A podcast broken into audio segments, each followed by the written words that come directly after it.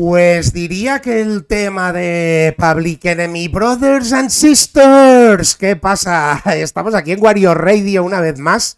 Van 37 episodios, tíos. 37 episodios y parece que fue ayer cuando nos dio por hacer esta movida. Y 37 episodios. El décimo de esta segunda temporada. Y tenía eh, muchas ganas eh, del invitado con el que nos hemos citado hoy en nuestro bar virtual.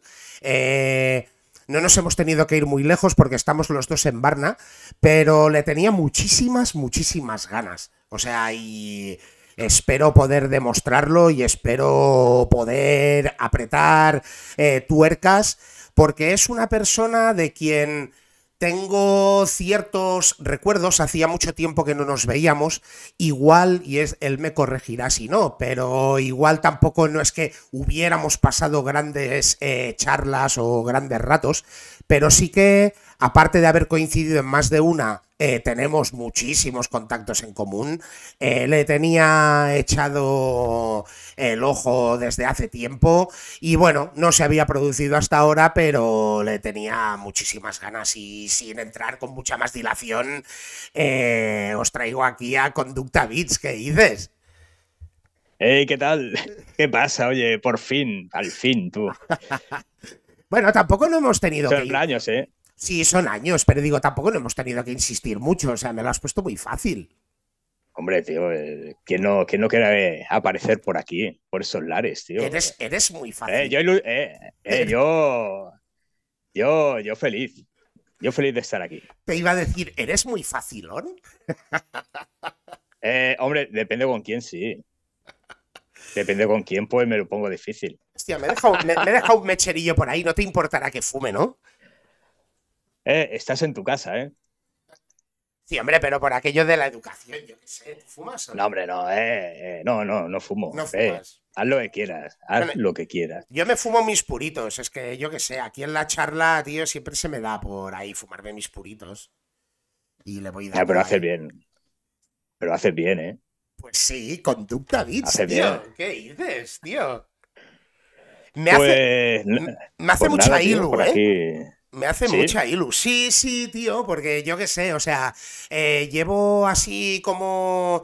Bueno, era como un par, igual un mes, justo antes de las Navidades, empecé a hacer una de las emisiones de Wario Radio los fines de semana que se llama Wario Radio Coffees y en los que voy dando ahí, bueno, tú ya sabes, ¿no? Pero que voy dando ahí información pues de, de contenidos que igual en los medios normalmente no salen y demás. Y yo me he autoconcesado muy amante del lofi, ¿sabes? Del lo-fi para ser ahí. Del lo-fi, lo-fi. Para ser mucho más, pero bueno, eh, para los que son de, de Extremadura, pues lofi, ¿no? Y, y, yo me considero muy amante del lo-fi. Entonces, a ti te tenía ya echada la caña aparte por las producciones, porque tú no solo haces lo-fi, haces muchísimos más estilos, ¿no?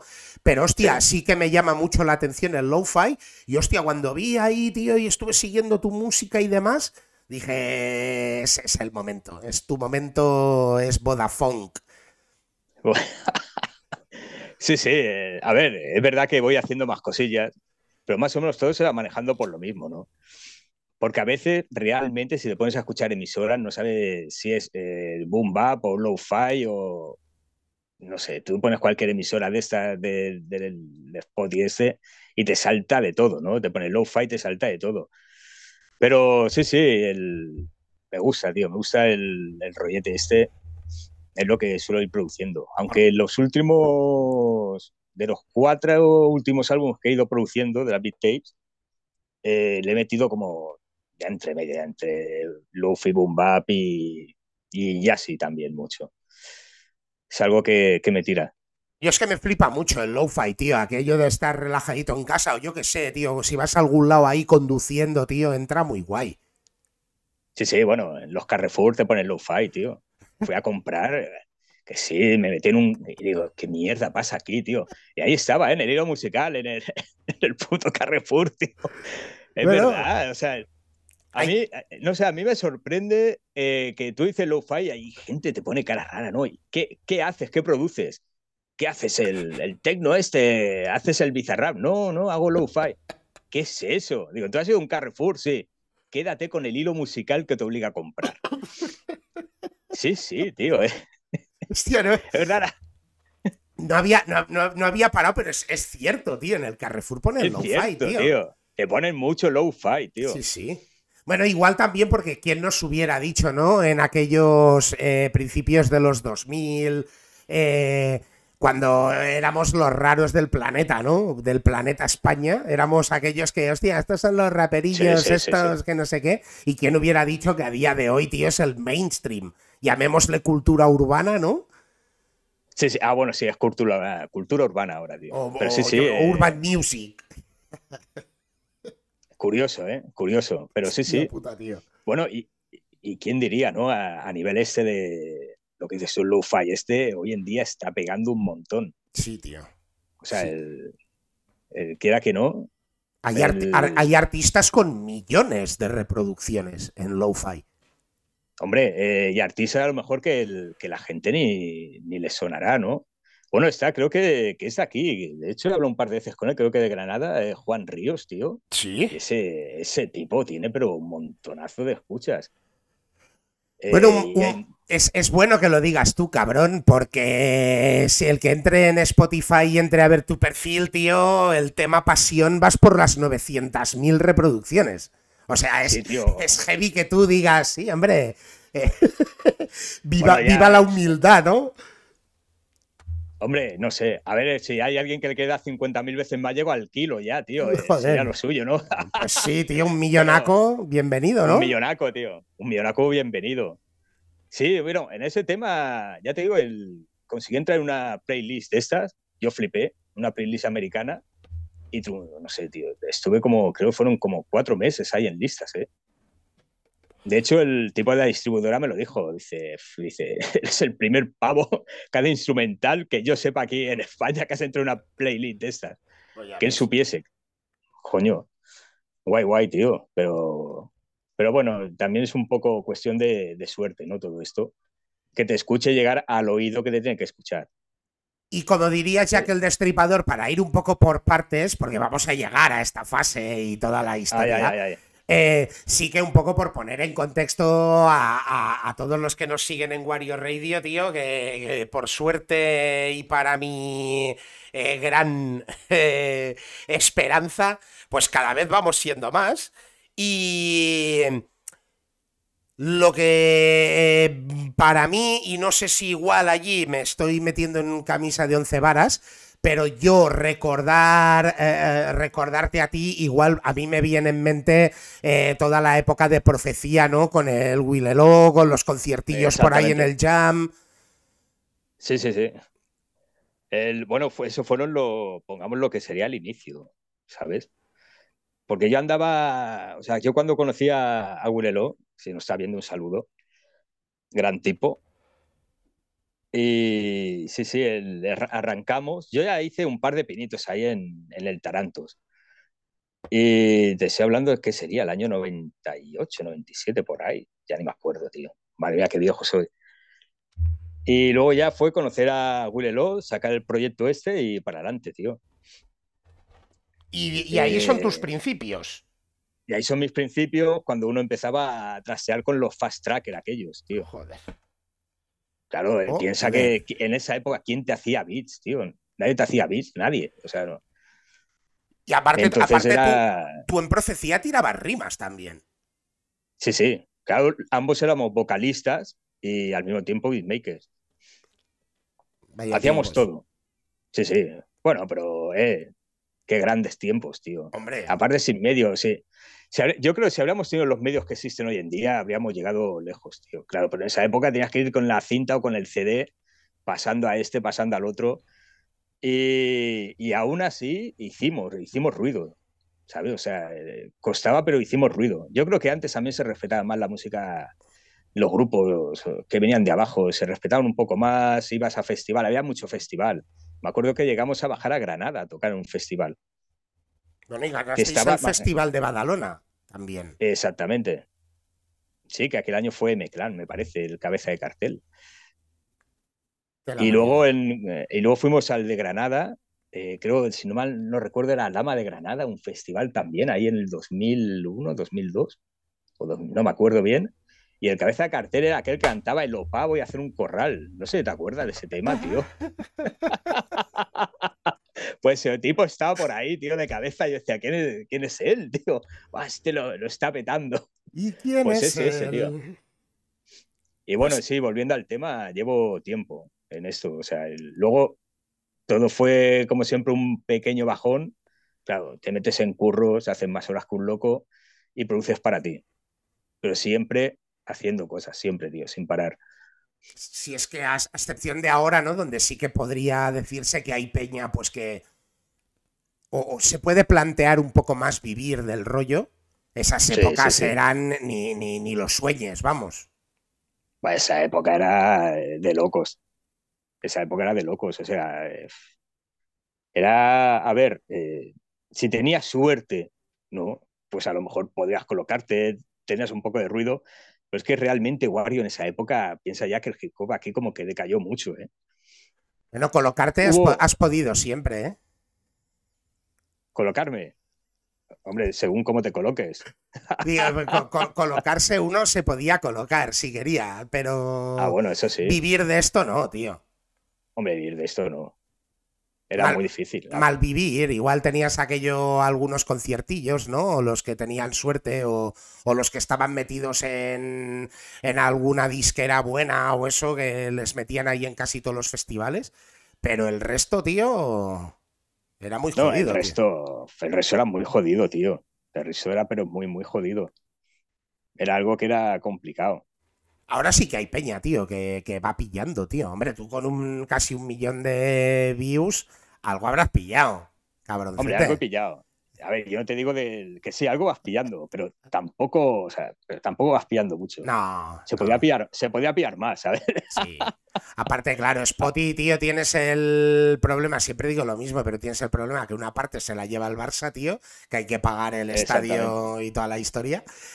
Y a Lewandowski. Y a Lewandowski se paga mejor, yo que sé, en Deezer o en Tidal, ¿no?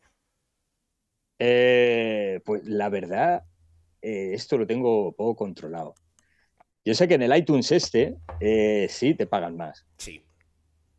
En iTunes te pagan más. Lo que pasa es que lo que más te da es el Spotify. Me gano todo Cristo tiene Spotify, tío. Y ahí es donde la pegas o no la pegas, tío. Porque yo que sé, sí que de vez en cuando pues estamos los frikis que igual tiramos de otras, de otras plataformas y eso, pero por lógica la peña tira de Spotify la, gente tira de Spotify. O sea, hoy en día cuando la gente te habla, ¿cuántos seguidores tienes en Spotify? ¿Sabes? Es lo primero que te dicen. Sí, sí. Y creo que es el que menos paga, ¿eh? De todos. Sí, es el que menos paga. Creo que es, el que menos paga. paga 0,0017, una puta mierda. O sea, eh, doy fe. Que el que te digo una cosa, no sé, se dedican a, a no sé, eh, la publicidad del Barça esta, yo, yo entiendo que al Barça vende de puta madre, pero realmente yo creo que ese dinero podían destinar más a, o sea, esos miles de millones o cientos de millones a, repartirlo mejor, tío. Bueno, sí que es cierto, sí que es cierto que a día de hoy, desde el minuto uno, si estás en Spotify, pues vas sumando, aunque vayan siendo centimillos, pero vas sumando. Que ah, eso sí. pues igual no tenías ninguna plataforma desde el inicio en el que, en el que fueras sumando. Eso sí, e, eso sí que es verdad.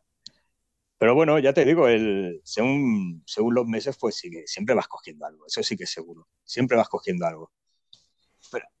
A ver si pongo un poco de luz a esto, porque. Sí, te iba a decir, ¿eh? Eres, eres, eres, una sombra, eres casi un misterio. Sí, tío. Eh, parece ser entrevistando aquí al. Dice, antes era dense en las tiendas de ropa y ahora ponen trap a saco. Es, es verdad. Lo dice Zaro. ¿Qué pasa, Zaro? Un abrazo, tío. Eh, pero es verdad, tío. O sea, a día de hoy, pues casi todo es trap, drill. Eh, ¿Crees que la peña se va a cansar un poco de esa movida o no? Y que volverá un poco al, clásico. Sí, al final. Eh, al final, mira, eh, tú ves en el mundo del rock cuánta gente no vuelve al rock antiguo, o sea, al, rock clásico. Todos son. Yo creo que esto al final llega un momento de que pasen la línea y volverán otra vez. Y luego arrancarán con alguna otra cosa nueva. De hecho, el trap no es tan, no es tan nuevo el trap, ¿eh? Joder, es que hace, 20, años ya se hacía y más, ¿eh? Y más. Yo siempre, siempre pongo el mismo ejemplo, tío. Yo siempre digo que igual hay alguien que se cree que, que el rap se, se ha inventado ahora y se ha inventado en Cartagena, pero en el 93, tío, 36 Mafia hacía trap ya, ¿sabes? O sea, le gusta a quien le guste o no. Pero. Exactamente. El trap no es nuevo, tío. Que, que no, que no, o sea, no, no pueden no, lo que pasa es que ahora se ha popularizado.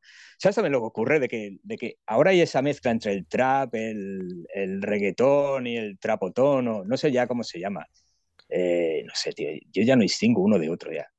Totalmente. Yo, bueno, a, mí es que lo que me pasa es que yo creo que igual también, por poner un poco, porque tú sabes de, la movida de, de, la que te voy a hablar, porque ya tienes los huevos pelados como aquel que hice, y pasa un poco como igual en nuestra generación hay que decir que para todos, y siempre comento la misma historia, que para todos el rap era una movida postiza.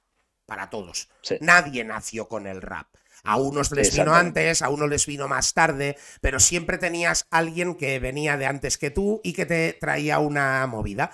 Igual en, en, esos tiempos, porque yo creo, o sea, sí que puedo decir con total seguridad que hemos representado raps diferentes, ¿no? Vosotros ya desde el momento con, profecía, eh, después eh, a medida que habéis ido evolucionando, sois de un, de, un rap tampoco más hip hop, ¿no? Pero más representando un poco el, rap este eh, más sinfónico musical y con letras un poco más intelectuales, que no igual yo que he sido un poco más el gangsta rap, ¿no? Pero igual sí que teníamos igual una variedad, porque con que todos nos dejábamos influenciar por cosas americanas, ¿no? Intentábamos, intentábamos buscar aquella fórmula que otro no había buscado. O sea, si a ti te molaba, yo que sé, el gangsta y tú veías que alguien sonaba Mob Deep, pues tú intentabas sonar, me lo invento, yo que sé, a, Capone y Noriaga.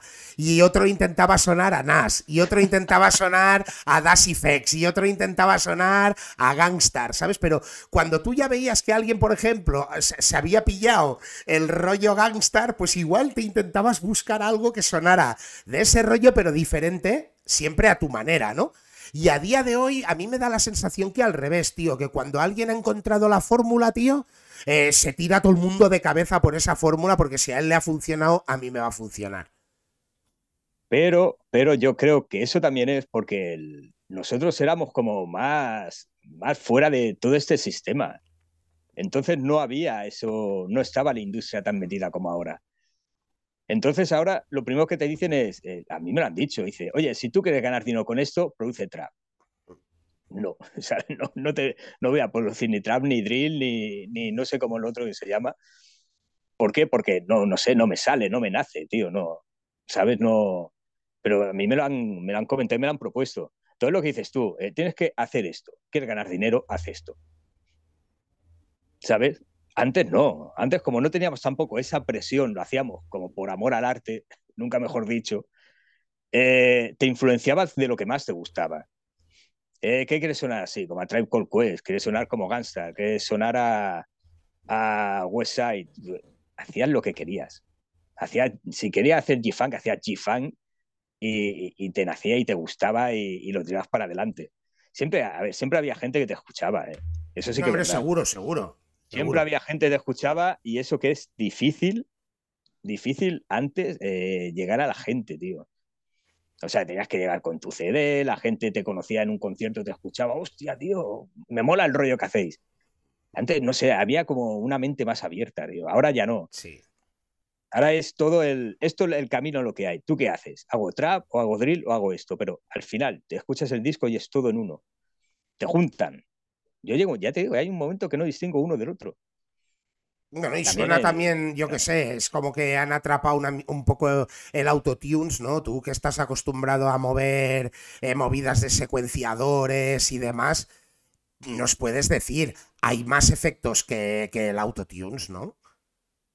Eh, bueno, yo de, voz poco, o sea, de ahí poco te puedo decir, pero yo creo que todo el, el autotunes ese, de la gente que más o menos me ha venido y te pide un beat y tal, y esto casi todos lo usan. Sí, pero digo que... al final te ha pasado lo que ha, lo que ha grabado. Muchos lo usan, hay otros que no. Pero que debe haber otro, otros efectos, digo yo, tío. No tengo ni idea, tío. No, sé, el autotunes, así que yo recuerde un poco el primero, así que yo escuché, igual eh, los que estáis en el chat, tío, que se, os ve ahí muy activos hoy. Eh, teníais ganas eh, de Conducta Beats, decir la verdad. yo así el que recuerdo el primero, tío, para mí fue Lil Wayne un poco así el que empezó a meter ya efectos de autotunes. Y de ahí, tío, todo Cristo era como echarse el autotunes encima, tío. Y no ha parado hasta ahora. Pero piensa también que es el. O sea, si yo no veo mal que se utilice, si, si todo al final lo que pasa es utilizar así, la voz es un instrumento, ¿no? Y yo eso lo veo de putísima madre. Pero claro, lo que no puedes hacer es que, el, que te digan, ahora a partir de ahora todo el mundo va a tener que utilizar esto. Esa es la movida. No, o sea, no, o sea, déjame hacer lo que me dé la gana. O sea, pero es como si. Es, como si a partir de ahora, yo qué sé, ese es un ejemplo, tío. Es como a partir de ahora, tío, el jazz pega un pelotazo más grande del que ha pegado en su vida, tío. Eh, porque hay un trompetista que la lía, ¿no? Y a partir de ahora, tío, todo el jazz solo se hace con trompeta, tío. Yo qué sé. Imagínate. Ya. Pero, ¿y qué le vamos a hacer? Al final, quien paga manda. Y como quienes pagan son al final los de siempre. ¿Sabes lo que ocurre? También hubo, yo me acuerdo que hace unos años, cuando había muchos artistas independientes y empezaban ya a deshacerse un poco de las discográficas y todo el rollo este, y hacían dinero por YouTube, ¿no? Eh, ¿Qué hicieron al final las discográficas? Meter manita a YouTube, ¿no? Y al final el monopolio vuelve otra vez a la misma gente de siempre. Ahí también siempre pongo el mismo ejemplo, tío. De, por ejemplo, lo que era vapear, ¿no? O sea, hubo un momento en que alguien dijo, mira, oye, que fumar es malo. Eh, vamos a buscar alternativas si tú quieres hacer esto. Y salió uno que dijo, hostia, pues mira, si vapeas, tío, le reduces como el 90% del peligro de fumar, ¿no? Y tal, y empezaron las tabacaleras a mover ficha en los medios, no, tío, que si vapeas se te encharcan los pulmones porque el, el vapor se condensa dentro del cuerpo y se convierte en líquido y tal. Y ahora de golpe, pues todas las tabacaleras han inventado su vapor, tío, y ahora parece como que vuelve a ser guay vapear, ¿sabes? Ahora ya eh, las tabacaleras que dominaban el imperio, ahora doblan, mm, eh, controlan también el, imperio del vapor, ¿no? Pues lo mismo con la música, tío. Pero, es que cuando al final alguien, tú ahora no sé, sacas un estilo nuevo, ¿vale? O vuelve lo viejo, y te dicen, va, esto no vale, esto no vende. Pero a la que sale uno y empieza a mover, te borran todo, te resetean todo, y cualquier día pues verás a un tipo como Bad Bunny rapeándote sobre una base de Premiere. ¿Me entiendes? Y, pasará. Y pasará. Claro que va a pasar. Y pasará. Te llegará el tipo y te dirá, yeah, yeah, yeah", ¿sabes? Y, detrás, pues, el, primo, ¿sabes? Pues, pues lo que tocará. Y volverá. Y lo más malo de todo, que como ha pasado con el trap, ¿no? De aquí unos años la gente se le van a hinchar las pelotas con el autotune y el drill y el trap y toda la historia. Alguien dirá, pues mira, hemos hecho, yo qué sé, rap con jazz, tío. Y se pondrán la etiqueta de nosotros hemos inventado El, hip hop jazz. El, jazz. el hip hop jazz, el rap jazz, sí. Y, se como... hemos inventado, y, hemos, y se me ha venido una idea. ¿Y por qué no pones músicos de jazz en el escenario? Y entonces digo, hola, tío, pero es que eso es innovar. y la gente lo flipará. Entonces saldrán nuevos artistas y te dirán, no, no, no, tío, yo no rapeo ya sobre bis, yo rapeo sobre unos músicos que he conocido y, irán del palo. Entonces dirás, coño, eso es nuevo. Ah, sí, sí. Claro, yo ya sale un poco de mente, ¿no? Y dirás, coño, eso a mí me suena. Yo me parece que cuando era joven yo veía algo parecido, pero. Pero no, no, eso lo han inventado ahora, tío. Y, pasará. Pero ¿qué, va, ¿qué vamos a decir, tío? Si es que al final todo vuelve, tío. Todo vuelve. Yo, vuelve. yo, estoy convencido de que va a volver, ¿eh? Yo estoy convencido totalmente de que eh, un poco los clásicos van a volver. Y de hecho, si tú te sales de España, porque aunque siempre pongo el mismo ejemplo, pero voy a cambiar de ciudad porque un día de estos, tío, voy a ir a Albacete y me van a linchar a hostias que flipas. Pero hay quien se cree que yo que sé, que el rap eh, se inventó en, eh, yo que sé, déjame inventar algo, en, en Guadalajara. y todo parecía como que tenía que ser igual, ¿no? Como que el que inventó el rap en Guadalajara, las bases tenían que ser bombos y cajas al boom bap antiguo, tío, con unas rimas medio bruscas de qué chunguillos somos, tío, y todo lo que se salía de ahí, tío, no tenía cabida en el mundo del hip hop en español, ¿no? Si tú hacías eh, rap jazzístico y me, me viene así un nombre sin más, el primero que recuerdo en la parte de Madrid probablemente eran Just tú, ¿no? Y en la parte de Barcelona, que aunque a muchos les pese, era un tal anónimo que también conocemos, ¿no? Que fue de los primeros, tío, en subirse a las jams y en coger a los músicos de, las jams y decir, oye, tío, ¿por qué no hacéis esta base que tengo un tema de esto? Después otros se llevaron la, la medalla, ¿no? Pero en un principio, tío, era así. Eh, pero estos ya eran, mira, esto eh, hacen cosas que no es hip hop. Tú hacías un rollo así más gangsta y te ponían la etiqueta, estos son los que van de americanos. Eh, y era como que, tío, si el rap no sonaba de esa manera, tío, no era hip hop en español, tío. Bueno, yo me, yo me acuerdo con profecía, llegó un tipo y me dijo, bah, tío, suena de puta madre, me usas tus letras, lo que pasa que a mí el rollo tan, tan funky, tan R&B. ¿Cómo que R&B, tío? ¿R&B? ¿Qué es R&B? No, no sé, yo no... Y entonces te pones a pensar y dices, ¿qué era R&B, tío? O sea, no era R&B, lo que utilizaba uno, pues a lo mejor eh, mucha muestra de jazz, eh, cosas así, o sea, no era algo como tan duro, era como más musical, como decías tú, ¿no? Pero dices, ¿qué coño R&B? Esto no es R&B, tío. O sea, eh, cruza el charco, mira un poco más para allá y verás que, esto, esto, lo que hacemos aquí ahora mismo, no es ni nuevo. O sea, esto se iba haciendo ya hace tiempo allí, tío, en, la otra costa. O sea, no, no, no, esto da tan R&B. Y esa es otra. Yo a veces también me encuentro, eh, y sobre todo con eso del low-fi, yo muchas veces utilizo baterías que suenan sucias. A mí me gusta mucho el sonido sucio. Yo se lo digo a gente que, hostia, me mola este beat. luego se lo pasas. Oye, no me podían meter. No, tío, es que si le meto, si le meto eh, una más compresión al bombo, si le meto más presencia a tal, he matado el beat, tío. Ya no es lo que has escuchado. No, pero es que está guapo el sample, pero tío, la esencia es esta. O sea, no sé. No sé. Lo quieres así, ¿sabes? Yo te lo paso, pero. A ver. Tiene que ser así, tío. Yo, yo estoy convencido, o sea, no es que esté convencido, es que sé que los que nos siguen en Wario Radio, tío, de esta cultura saben.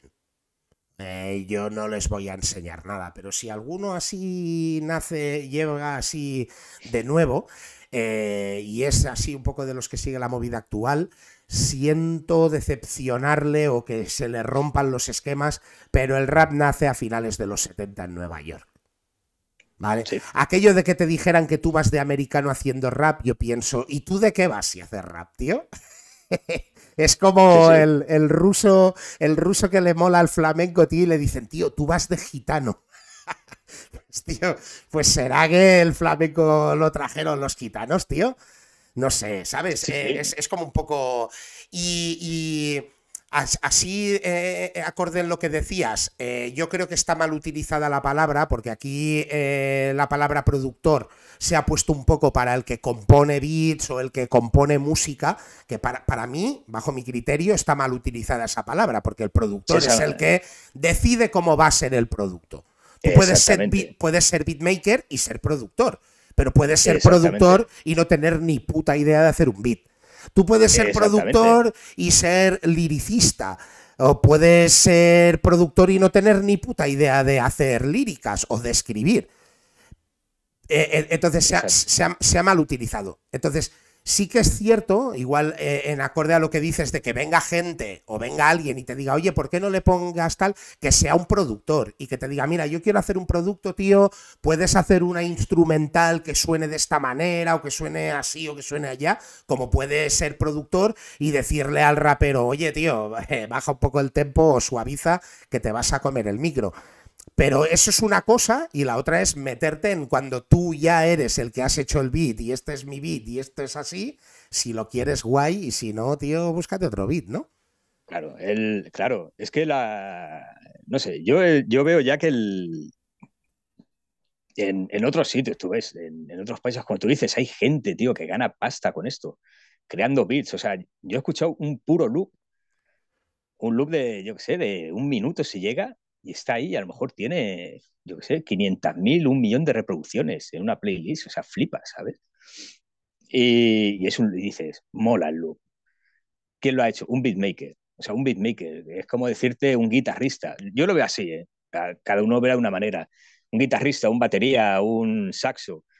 Eh, un beatmaker es un tío que ha hecho esto, o sea, es un artista, ¿vale? Utiliza diferente instrumento, utiliza muestras, pero al fin y al cabo es un artista. Y tú vas a, a rapear sobre ese artista. Entonces, el...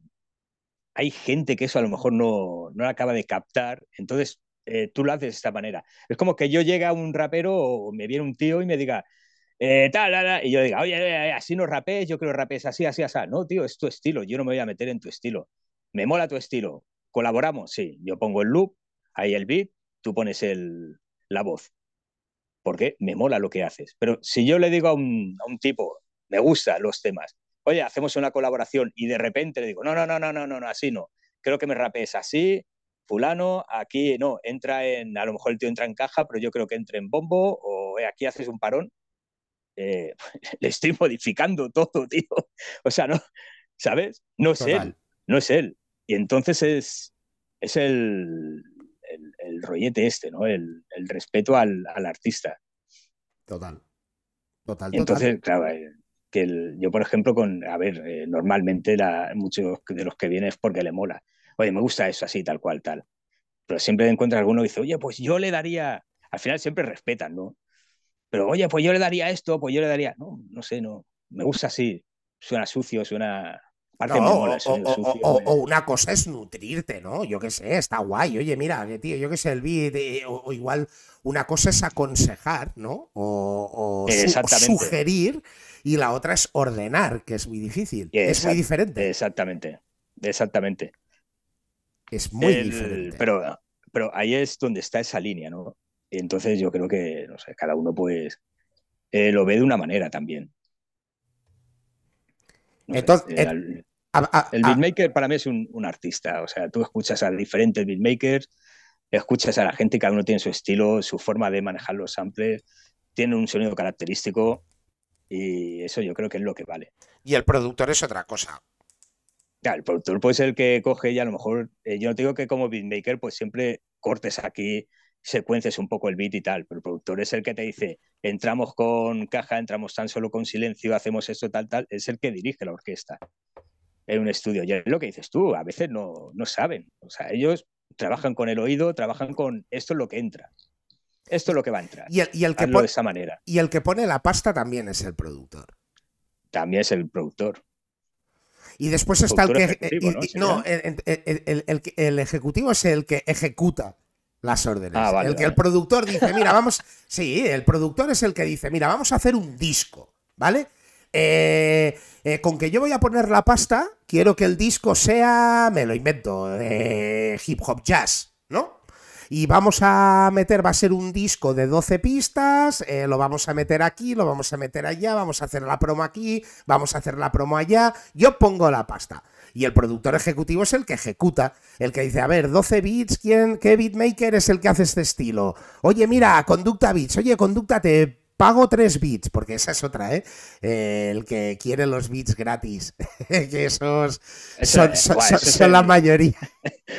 Ese es el gran, de- ese es el gran debate. Ese es el gran debate. Te encuentras mucho, mucho en las redes sobre eso. Sobre Big gratis, sí, no. Pues el, el, exclusivo, el no exclusivo. Claro, pues el productor ejecutivo es el que te viene a ti y te dice, oye, Conducta Beats, mira, que el productor ha dicho que vamos a hacer un disco de 12 bits, y, hay de 12 temas y tal, quiero que tres sean tuyos, ¿qué me cobras? Ah, pues mira, yo qué sé, te voy a cobrar 500 por bit. Hostia, déjamelo por 300 y tal, que, tío, tenemos un presupuesto tal. Venga, va. Ese es el productor ejecutivo. El, que maneja la pasta, la empresa, vaya. El que ejecuta, el que él tiene un budget o tiene un presupuesto que le ha hecho el productor, ¿no? El productor dice, mira, yo voy a hacer este disco que va a ser así y yo el presupuesto que tengo es un millón de dólares. Ahora, eh, con un millón de dólares, hazme ese disco. Y entonces el productor ejecutivo es el que tiene que dosificar esas movidas. Venga, y tu conducta por meter tres, te llevas un 5% de las regalías que saques, más la pasta que te meto por tus beats. Ese es el productor ejecutivo. Vale, vale. Digo, porque es que yo estoy, no sé, y que, oye, que si la gente que se quiera poner productor como título está guay, ¿eh? Si eres productor, está guay, pero es como, yo qué sé, es como ponerse CEO de una empresa si eres el, yo qué sé, el encargado, ¿eh? El encargado de almacén, ¿eh? Sí, sí, es verdad. ¿eh? Pero si tú te quieres poner feo, oye, póntelo, ¿eh? Que no. El encargado de almacén, que, bueno, y luego está el que no es encargado, que es un currante que lleva a lo mejor tres meses más que tú y es el heredero de la empresa. Porque bien empieza el tío a meterte caña, tío, no jodas. ¿Vas a heredar la empresa, tío? Es así, es así, tío. Pues la música, al final, claro, una cosa es que tú hagas música, lo que tú decías antes, ¿no? En aquellos finales de los 90, principios de los 2000, donde casi te valía más pasta. No es que lo hicieras por amor al arte, es que te valía pasta hacer las cosas. Te valía pasta. Porque no era, no era como ahora que, tío, tú entras en Amazon, venga, me compro un micro con condensador. Venga, yo qué sé, igual por 100 pavos te encuentras un micro que igual no es el micro, pero ya tienes un micro con condensador. Te pirateas el, yo qué sé, el Logic Audio. Eh, le pides a los colegas o intentas ratearle beats a un beatmaker. De, tío, regalar un beat, tío, y tal. Eh, te lo metes ahí. No, no, no, de YouTube ya se lo pillan directamente. O también, o de YouTube sin, sin pedir ni permiso. Lo chutas ahí en el Logic, te lo rapeas, tío. Eh, te miras un par de vídeos de YouTube para saber cómo editar y toda la historia a mal o bien masterizar, que también hay cursos para hacerlo. Eh, te abres una cuenta en DistroKit, te lo subes, tienes tu Instagram y te haces tu promo y a día de hoy no necesitas nada. Pero antes tenías que ir a un estudio, tío. Antes tenías que ir a un estudio. Bueno, y, a ver quién te hacía los beats también. El que, por eso yo empecé a producir ahí a finales de los 90, por eso pues ¿quién te hacía un beat en esa época? Tenías que coger beats americanos y, tampoco había tanta variedad aquí de, vinilos para grabar. Y al final uno pues se acaba haciendo y, y, haciéndose uno mismo todo, ¿sabes? es que es así. Antes era complicado. Mucho. Antes era muy complicado. Y llegar a la gente, o sea, el que te escuchase viviendo uno aquí en Barcelona para que te escuchase uno de Madrid, era una historia tenía que venir un grupo de Madrid que trajese sus seguidores de Madrid, conocías a esta gente, les pasas un CD y luego a lo mejor sabías de ellos al próximo bolo, sí, sí. si volvían. Sí, sí. Era así, ¿eh? Era así, no. Que, que bueno, yo me acuerdo de la época de las maquetas. ¿no? La, que, se iban pasando maquetas aquí, maquetas acá, ibas a las típicas tiendas donde vendían los potes de pintura, ahí conseguían maquetas también. Sí era, era todo como muy underground y yo lástima que perdí muchas maquetas de aquellas, las cintas, pero, pero no sé. Eh, en eso yo tuve una juventud bastante feliz y underground, en ese sentido. Te rebuscabas todo, escuchabas gente nueva, cualquier maqueta. ¿Este tío dónde es? Ah, este es de Málaga. Hostia, tío, no me jodas. Y era así, flipaba, ¿sabes? Veías tú que había vida más allá de, de tu barrio, de tu ciudad. Porque tú, naces, tú, naces en Barna, ¿no? Tú eres de Barna, de toda la vida. Sí, bueno, de, yo soy de, Badalona. Tú eres de Badalona. Yo, soy de Badalona ahí pegando al barrio de fondo Santa Coloma. O sea, ahí estaba ahí. Y, ahí, pues, nada, te ibas manejando, pues, igual que todo el mundo, ¿no? Pues te van pasando, vas consiguiendo. Eh, me acuerdo que había una tienda que vendían ahí, de hecho, un par de veces creo que fue hasta la ARI y todo, me la crucé por ahí, por la tienda esa. Yo no sé qué, hacía por ahí cuando se ve que alguien la conocía, vino allí y todo empezó así hasta que al final uno decide, ah, pues vamos a grabar también. Y entonces con los colegas del barrio te ponías a grabar tope, todo, eh, bueno, todo guarro, sí. Tenía una, una doble pletina y yo me acuerdo, el primer beat que hice fue con un sampler de Yamiroquai, tío que cogí con la doble pletina, grababa, pausa, grababa, pausa, y así hasta tres minutos. sí, sí, tío, eh, uno se lo ingeniaba, ¿eh? y el pequeño mixer, el pequeño mixer aquel BST. Bueno, yo el otro. Eh, el, micrófono de mil pelas, tío. El otro día hablaba con ARS, que también hablábamos un poco de así de los principios y toda la historia, y me decía, fuá, dice yo, con el Commodore, dice, había, había un programa, con, dice, decía, con puntos y rayas, y con puntos y rayas te hacías la primera instrumental, ¿sabes? Y digo, hostia, es verdad, es verdad. Hombre, los tracker aquellos, tío. Sí, sí, tío. Puntos y rayas, tío. Con puntos y rayas, tío, tú te hacías el beat y era. Claro, igual también eran otros tiempos, ¿no? Con un más. mucho más influenciado por el electro, ¿no? Y esas, y esas movidas. Es que, claro, ARS lleva desde los 80 haciendo música, tío. Y era como, hostia. Claro, ¿cómo, cómo te las ingeniabas en los 80? Ya en los 90 era complicado. Pues tú imagínate en los 80. En los 80 más jodido, tío más jodido. ¿Cómo evoluciona la música, tío? Pero, y en muy poco tiempo. Sí. Sí, tío. Sí, yo me acuerdo la primera vez que, toqué hace, pues ahora, 20 años o más, ahora más, que vi el Rison este, que de hecho yo utilizo ahora el Rison 5 desde hace 10 años o más. No sé ya por qué versión irán. Yo me, me acostumbraba a manejar ese, tío, y voy tirando millas con ese. Y me acuerdo cuando vi el Rison, vi la luz, dije, ¿qué es esto, tío? O sea, ¿qué, qué ha pasado? ¿Sabes? ¿Qué evolución? Claro, tú ibas el fast tracker ese, que eran numeritos, puntos, rayas, y no iba bajando la pantallita arriba abajo, ves lo otro, y parecías, tío, estabas en el puto estudio ahí de, de Dr. Dre, ¿sabes? Ya ves, ya ves, ya ves. Y el sonido y todo mejoraba, tío. No sé, digo, eh, son vivencias, tío, son vivencias es una evolución. Y entonces, conducta después de, profecía, eh, ¿cuándo le ponéis fin a profecía? Pues fue, fue, fue, fue, creo que fue por el 2004, 2005, creo que fue. Sí, porque yo ya estaba liado, ya empecé, estaba en un curro, ya hacía como 12 horas, trabajaba como 12 horas, ya no tenía tiempo, ya casi nada, ya. También me, me fui de casa y necesitaba, necesitaba pasta, tío. No tenía ya mucho tiempo, no... Y lo dejé. O sea, yo iba haciendo cosas, pero ya no, no tenía. O sea, no... También tenía un, pasé un mal momento en esa época y no tenía la cabeza muy puesta en esto, ¿no? Y aún así iba haciendo cosillas. Ya digo, siempre he ido haciendo cosillas, luego me puse con, me acuerdo que hice unos temillas con el DJ Keal, ahí de Badalona también. Y nada, ya por el, ya poco a poco fue la cosa cayendo, ya va siendo menos tiempo, ya te lo tomas más como un hobby. Y todo fue hasta 2017, final 2017, que más o menos retomé esto gracias a, gracias a, un enganche. Y nada, ya fue cuando comencé a, producir. Tuve la gran suerte que, el, que escuché una productora, eh, una chica vino, me pidió un beat tipo RB, tipo RB, ojo, ¿eh?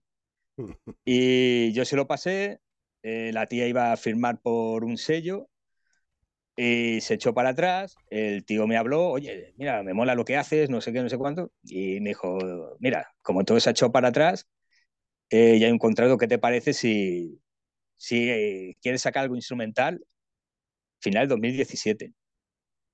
Dije, ah, pues de puta madre. Y en 2018 fue cuando saqué la primera beat tape claro, yo flipaba, digo, hola, estoy en Spotify, ¿sabes? Y ahí ya, a partir de ahí ya me dieron como carta libre y, nada, tío, iba, iba sacando. ¿No llegaste a tener, ¿no llegaste a tener MySpace? Sí que lo tuve, pero tampoco lo controlaba mucho. Sí que lo tuve. Pero ya te digo, yo iba muy perdido ¿eh? en eso. Si llegas a ver muchas de las cosas ahora, si ahora podía tirar para atrás. Ya si ahora pudiéramos tirar para atrás, pero con la mente de ahora. Con la mente de ahora. Acabaríamos en la cárcel o muertos, tío. Yo creo que es lo segundo, ¿eh? Yo si ahora pudiera volver atrás con la experiencia vivida, ya te digo, en la cárcel o muerto. Sí, sí, sí. Seguro. Pero así de claro, ¿eh? Pero, bueno, no sé, yo creo que todo llega a su momento, ¿no? Eh, uno dice, ¿cuánto? He perdido mucho tiempo, tal. Bueno, yo qué sé, tío, pero has ido aprendiendo por otros lados. Claro. Has ido aprendiendo, tío. No sé, la, claro, la, gente que venga ahora dice, se lo tienen más fácil. ¿Por qué? Porque ya nacen sabiendo los medios que tienen, ¿no? Pero, pero sí, al fin y al cabo, ¿no? Lo hemos conseguido. Joder, sí lo hemos conseguido. Yo creo que en cierto modo, antes lo hablabas y estoy totalmente de acuerdo, que al final después el, el monopolio vuelve a los mismos, ¿no? Pero lo que sí que se ha ganado igual con la distribución digital es la democratización de la música, en cierto modo. Exactamente. Sí que es cierto que, claro, no es lo mismo que estés, que seas independiente o que estés firmado por Universal, ¿no? Pero que al final puedes ser independiente y puedes tirar para adelante tus proyectos. Y antes era muy complicado. Exactamente. Antes era muy complicado. De hecho, antes hasta para distribuir. Si yo me acuerdo hace más de 20 años, cuando estaba con Profecía, enviando los CDs a, a Boa. Sí, sí. Y si yo me acuerdo, estaba en Polo Nuevo y me pasé y, nos entrevistaron, oye, ¿qué queréis hacer con esto tal? Y para eso, o sea, ya si ya te llamaba para una entrevista y ver tu material y, había posibilidades que nunca se hizo de poder moverlo, para ti era un triunfo eso, tío. Total. Que un tipo de ahí, de una distribuidora de aquella época, te llamase para eso, tan solo porque parecía que estaba interesado, que podía hacer algo contigo, era un triunfo eso. Era un triunfo, sí, sí. Era un triunfo. ¿Has sacado algo? no, tenemos maqueta. Sino la propia, ya no es la inversión de meterte en un estudio y de que alguien te mezclara y toda la historia, sino que si tenías que, aunque fuera comprar los CDs eh, vírgenes, plancharlos, si los querías dejar más o menos bien, tío, ya tenías que imprimir la galletica para pegársela. Eh, sí, sí Em, eh, imprimirte algún tipo de portadilla y toda la historia y todo eso lo tenías que poner de tu bolsillo. Si no estabas con algún sello o algo, y los sellos al final un poco eran los de siempre. Estaba Boa, estaba. Mm, eh, bueno, estaban. Eh, de sellos estaban. Coño, Avoid. Avoid, eso. Avoid. Boa era distribuidora, ¿no? No era sello, era Sí, pero bueno, yo creo que llegó a ser sello también, ¿no, Boa? Llegó a ser sello también. Sí. Sí, sí. Yo, diría que sí. Pero bueno, Avoid era sí, lo que más pegaba. Después, así distribuidora también que me suena estaba Clipper, que todavía está. Pero había poca cosa. Entonces, o entrabas un poco dentro de, ese, de esa rutina o te pillaba un sello independiente, rollo Gamberros Pro, rollo Rico Entertainment o, este tipo de sellos que al final, pues bueno, eran independientes, pero también dependían de distribuidoras, ¿no? Pero, pero piensa que también tiraban mucho a lo que era el, indie, la música indie, el indie pop, el indie rock, eh, hip hop, era el. También estaba el Yogano, tú pierdes, no sé, pero es que al final todo era lo mismo.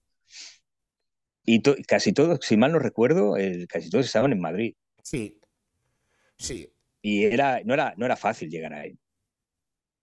¿sabes? No era, no era sencillo. Y ahora, pues bueno, ahora tú. Una, vez con Willelo salimos en, rapeando, en, o sea, pusieron nuestro tema en el rimadero y eso era otro triunfo también. Eso sí que y luego ¿eh? rapeando por el teléfono, ¿sabes? El rimadero ese. Eh, te estoy hablando hace ya más de 20 años, ¿eh? Sí, sí. Y eso era otro triunfo. Que, que es una historia. Sí, porque ahora ya no solo con la distribución digital, sino mira, ahora mismo el formato que estamos utilizando para, hacer esta charla. O sea, ahora a día de hoy hay radios independientes, hay cantidad de podcasts en Twitch y cosas que valen mucho la pena, ¿eh? Y que gente, mucho la pena. Claro, porque a día de hoy no te censuran, ¿sabes? O sea, te censuran, sí, yo qué sé, si salimos aquí con armas o salimos aquí esnifando, pero eh, que, nadie te dice lo que tú tienes que decir, ¿sabes? O sea, o, en, lo que, o, en lo que te tienes que centrar. Antes o. Incluso no qué decir, sino qué pinchar. Sí. ¿Sabes? O sea, tú ahora mismo puedes poner el tema del, del artista que te dé la gana. ¿Sabes? La gente puede gustar más, le puede gustar menos, pero lo pones tú y eres tú quien controla eso. No viene nadie a, llegar y, decirte, oye, este no me lo pongas. Oye, ¿y este quién es? No, suena de puta madre, sí. ¿Quién lo conoce? No, lo conoce tres, cuatro, es un artista, no me lo pongas, tío, ponme música de la que pete, porque quiero audiencia. ¿Es así? Y a día de hoy ya no, porque yo creo que también es mi opinión, los medios tradicionales, si no han muerto ya, están muriendo. Pasa, con La, pasa, con la tele, ¿no? ¿Quién ve la tele, tío? ¿Quién ve Telecinco, tío? ¿Quién ve Antena 3, tío? La gente de otra, de otra generación. La peña ahora va al contenido a la carta, tío. La peña, si no tira de Netflix o de Amazon Prime o de HBO, la gente tira de YouTube para ver los canales o para ver la info o el contenido que quiere ver. O Twitch o. ¿Sabes? Eh, ha sido también un poco la democratización de los medios informativos. Ahora los, los Twitch, por el momento y toco madera, o los YouTubes, no están controlados a nivel grandes empresas donde te dicen esta noticia la tienes que decir de esta manera, porque si la dices de esta otra y dices depende de qué verdades, mañana presenta el telediario otro, ¿sabes? Exactamente. Y a día de hoy, si tú te manejas en redes, si eres una persona coherente, que dices la verdad, que das tu opinión, puedes tocar cualquier palo, ¿sabes? Que puedes tener tu propio público, tío, puedes tener un canal monetizado, puedes ganarte hasta la vida. O sea, mira, mira, por ejemplo, ahora, la peña de los Twitch, tío, yo qué sé, sin ir mucho más lejos, Ibai Llanos, tío. Eh... ¿Qué te iba a decir yo ahora? Y, tiene sus ideas, monta sus eventos, consigue sus patrocinadores y el tipo se está comiendo a la televisión. O Totalmente. Yo lo de, es así. Lo de fin de año fue una sacada de polla en toda regla.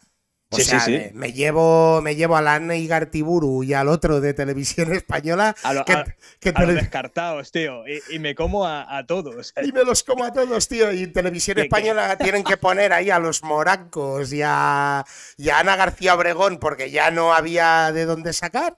Y él se lleva todo, tío. Y es lo que hay. Y si te mola, guay. Y si no te jodes. Y este pavo se está forrando. Se está forrando, tío. ¿Sabes qué es lo bueno que tiene hoy en día? Es una cosa que, eso lo, hablo yo con mucha gente. Es que es más fácil, es más fácil incluso a la hora eh, de tener iniciativas, ¿vale? Y, emprender algo, tío. Sí, sí. Pero ya te estoy diciendo de música, te estoy diciendo cualquier cosa, como si quieres vender magdalenas, como si quieres crear, yo qué sé, botones con una cara y haciéndote un fucking day, ¿sabes? O sea, el botoncito, te lo colocas aquí, lo pones en, haces un poco de campaña en Instagram y puedes hasta tirar tu propia empresa, tío. Totalmente. ¿Sabes? Eh, antes era. ¿Qué hacías antes? O sea, si no tenías una tienda, ¿quién te veía? ¿Quién hacía nada? O sea, eh, ¿qué ibas con.? No sé, tenías una camiseta, hoy en día te dedicas a hacer camisetas y todo es tiempo, claro que todo es tiempo, todo es trabajo. Hay que haber inversión también, pero hay menos inversión que antes. ¿Sabes? o sea, hay más visibilidad. Y si tú tienes. que pagar a una empresa de publicidad, tío, para que te moviese eso. Y si tú tienes espíritu de emprendedor, ¿sabes? Tú puedes ejecutar tus ideas. Después es que ganes o no ganes, que triunfes, que no triunfes. Exactamente. Pero tú puedes tirar hacia adelante tus ideas, tío. ¿Sabes? que eso ya es, me, parece la polla, ¿eh? O sea, que, que, tú tengas una idea, tío, y que tú puedas luchar por tu sueño. Antes los sueños estaban controlados. Bueno, antes, y antes se decían esto no se lleva y no se lleva. De antes ibas tú y, y, querías hacer, ya digo, la música, no podías hacer la música. Tú podías hacer la música que te diese la gana en tu, en tu local, en, tu habitación, pero lo que mandaba es lo que mandaba. Y ahora puedes llegar a hacer lo que te dé la gana, tío. Como si le quieres dar patas a una lata bajando por la escalera, lo grabas, lo subes y te digo yo que eh, tienes escuchas. Alguien te escucha. Le pones un nombre, Latatron, ¿sabes? Y el Latatron triunfa, tío. Es verdad, ya te digo. te inventas lo que quieres, tío. Vamos a hacer el Latatron, venga. Y todo el mundo dándole patas a una lata por las escaleras. Y seguro que hay otro que también te hace el Latatron y el Latatron acaba siendo un estilo de música eh, patentado. Que sí, que sí. Otro se dedica, yo que sé, a darle, no sé, tío, a, a darle patas a una sábana, tío, y te dice, esto es el bajo, ¿sabes? Y le pegas, de verdad, tío. Sí, sí. Son cosas, muy, son cosas como muy raras, pero que hoy en día puedes hacerlo y triunfa. Triunfa. Y no, solo es eso, porque tú decías, vale, la creación, la distribución era otra, pero tú al final tu distribución estaba limitada. Hoy en día, tío, tú cuelgas tu mierda en Spotify o donde tú quieras, tío, y tienes la posibilidad de que alguien en las antípodas, o sea, que alguien en Australia diga, hostia, tío, a mí me mola lo que hace este Notas en España, tío. Eh, déjate, que a mí me escribió una tía de Australia diciéndome, me gusta mucho tu música, voy a utilizar tu música para mis TikTok. Ole tu huevo. Ole tus pelotas, claro que sí. Sí, sí, yo flipé. O sea, una tipa de Australia. O sea, dio conmigo, la tía se metió al Bandcamp, se descargó no sé cuántos bits. Eh, sí, sí, utilízalo, o sea, guay. Claro. Guay, ¿sabes? Al revés, dale bombo. Dale, sí, sí, dale bombo. O sea, yo para mí, de lujo. Pero es lo que dices tú, llegas a cualquier lado hoy en día no estás limitado. ¿Tienes TikTok? Antes llegaba. ¿Eh? ¿Tienes TikTok? Sí, sí, sí. ¿Y cómo Abrí uno ahí para. Pues no sé, hombre, tengo uno. ¿Cuántos tengo? Creo que llega a 1200 seguidores, una cosa así. Tienes más en, en Insta que en TikTok. A ver, a ver. No, espérate, en TikTok cuántos tengo. Ah, pues ya ni me acuerdo. Yo es que en TikTok la he pegado, tío. En TikTok llevo ya 7500 followers, tío. Ya, tío, pero, pero es que yo creo que esos son los algoritmos esos, ¿no? Bueno, no sé si los, los algoritmos, porque yo el TikTok lo utilizo para hacer el gilipollas. Tú ya me has visto ahí hacer los doblajes esos que pillo ahí de, yo qué sé, de frases guays y toda la historia. Y me, le pongo yo la imagen, pero claro, la voz y eso es de otro. Y entonces hago el gilipollas ahí. Y he empezado a pegarla de verdad cuando he empezado a hacerlos en inglés, tío. En inglés claro. petan que te cagas. O sea, tengo más followers de fuera de España que de España. Y entonces sí que lo bueno, porque yo, claro, con que todo lo hago pensando en el negocio, eh, entre TikTok de gilipollez y TikTok de gilipollez, te enchufo ahí un, hostia, You Know With Music ha sacado y le voy dando candela. Porque después entro en Spotify for Artists, tío, y veo que se me está escuchando casi más fuera que en casa, tío. Sí, eso pasa. Bueno, yo en el, yo por ejemplo en Spotify, eh, mis mayores escuchas son en, Estados Unidos, también en ciudades, en Londres, Berlín, en Chile, tío. En Chile me, escuchan bastante, tío. De hecho, he producido a varios artistas y chilenos. Y sí, sí, tío, flipa, ¿sabes? Eh, más que aquí, eh, más que en Barcelona o Madrid o más que en España. O sea, en, Estados Unidos, en ¿dónde más? Hasta Brasil también se come a, a, los clientes que tengo aquí. Y en, y en Amazon creo que es un tema, tío. Digo, como a mí lo escuchas. Así, pero fue en una semana en la India, tío. Yo para mí que lo pincharon por ahí un loco, tío. Y dijo, este me mola, y lo puso por ahí el eh, pero tal y como subió, bajó, pero mira, escuchas que me lleves en la isla. Claro, y eso tú lo. Flipa, tío. Y, flipa. y, eres consciente de que está pasando, ¿sabes? Esto antes eres consciente porque está, ahí, está reflejado ahí, ¿eh? Está reflejado. Yo me quedé pilladísimo. Digo, hola, tío, un indio lo habrá puesto en el móvil, tío, el nota. En el... Pues mira, tío. flipé, flipé. Eso, eso es lo que te da vidilla también a seguir, tío. Y a seguir currando y haciendo cosillas. Sí. Sí, sí, Que te viene gente de fuera, oye, me gusta, ¿sabes? Eh, está muy guapo esto, lo que haces. Mola mucho. Eh, sobre todo cuando tú ves que te viene un pavo de Brooklyn y te dice, te estoy siguiendo en Spotify, ¿cómo me gusta lo que haces? Tío de Brooklyn, tío, o sea, no me jodas. Ya No me jodas, tío. Sí, sí. Yo, yo antes también, yo, yo, cuando hacíamos lo de la movida ya con Barna Sucia y con toda la historia, siempre lo pensaba. Decía, claro, en España eh, la movida así, gangsta y toda la historia, pues nos ponían aquella etiqueta de estos solos que van de americanos y todo el rollo. Pero yo pensaba, tío, si en Estados Unidos, tío, porque igual el haber pisado Estados Unidos también me dio luz, tío, que allí la gente no se está de estas gilipolleces, tío. Tú haces música y molas y te escuchan, tío, y le suda la polla con qué idioma hablas o qué coño. O sea, o no te dicen, tú vas de Mob Deep. No, tío, si hay 50.000 que escucharon Mob Deep y que tienen esa influencia. De hecho, yo que sé, por poner un ejemplo, eh, Nirvana, ¿no? Que fueron un mainstream dentro del... Eh, eh, pop rock, oeste, punk rock, eh, eh, californiano, ¿no? De eh, cuántos grupos han derivado de ahí, tío, y que se han hecho tanto o más famosos, ¿sabes? Exactamente. Pero nadie te dice, eh, tú vas de Nirvana. No, tío, tú haces tu movida, tío. Evidentemente se nota que tu influencia sale de ahí toda la historia, pero no te están constantemente dando el coñazo con esa mierda, ¿sabes? Y, yo siempre lo pensaba, digo, si, si tuviéramos el poder para que nuestra música llegara allí, nos escucharían más allí que aquí. Y la verdad es que a día de hoy que tú puedes controlar quién y dónde escucha tu música, tío, me han acabado dando, dando la razón. Vivir no vivimos de esto, tío, pero fuera me escuchan más que en casa, tío. Sí, sí, es verdad, sí. Y nadie me viene de fuera diciendo, eh, ¿tú qué vas de americano? No, tío, la peña te dice, hostia, pues me mola tu música. O no me mola tu música, ya está. Pero como mínimo llega, tío, llega y te escuchan, tío. Te dan la oportunidad de escucharte, tío. Yo, yo creo que también lo que está pasando aquí es que la gente no escucha la música. Ve a la persona.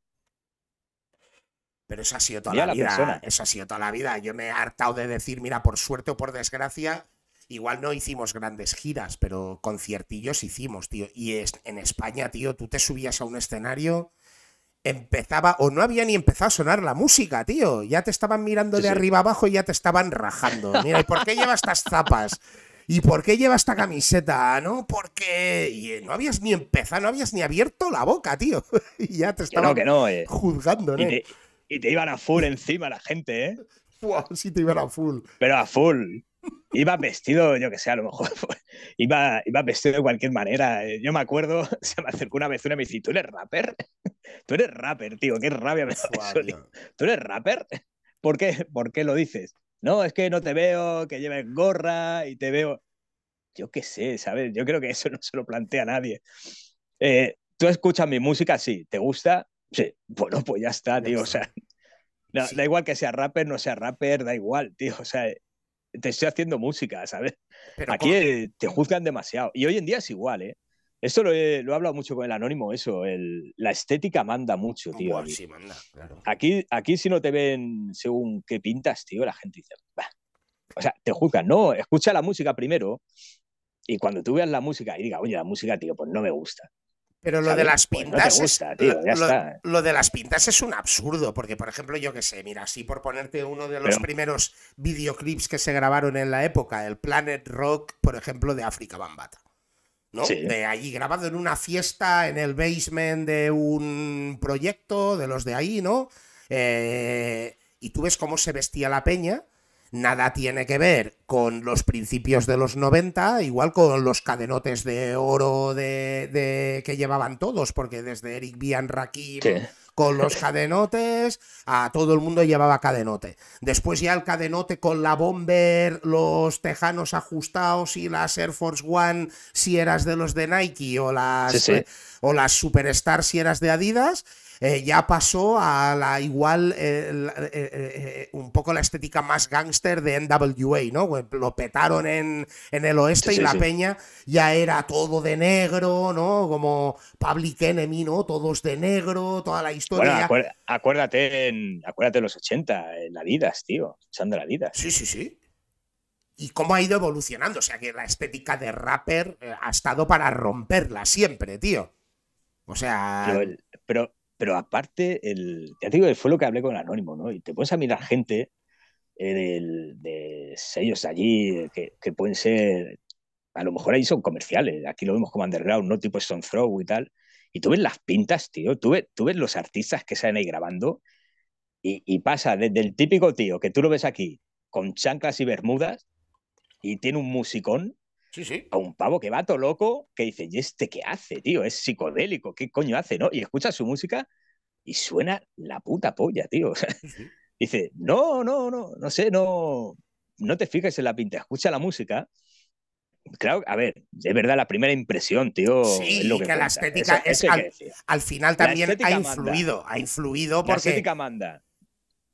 Pero la música, tío, escucha la, escucha la música, tío. Yo veo, yo veo un poco hipócrita toda esa gente que dice, no, no, sí, el físico no importa, pero luego te priorizan el físico, la estética para otras cosas. Totalmente. Y no solo para la música, ¿eh? para, para todo, tío. No, y que al final la, estética del momento ha venido derivada por alguien que ha roto el estereotipo de lo que había. Y por ejemplo, uno de los ejemplos ahora que estábamos hablando así de grupos que tal, para mí una de las grandes roturas en la estética y roturas eh, de, de, olla total fueron los Beastie Boys, por ejemplo. Exactamente. ¿De, qué iban los Beastie Boys?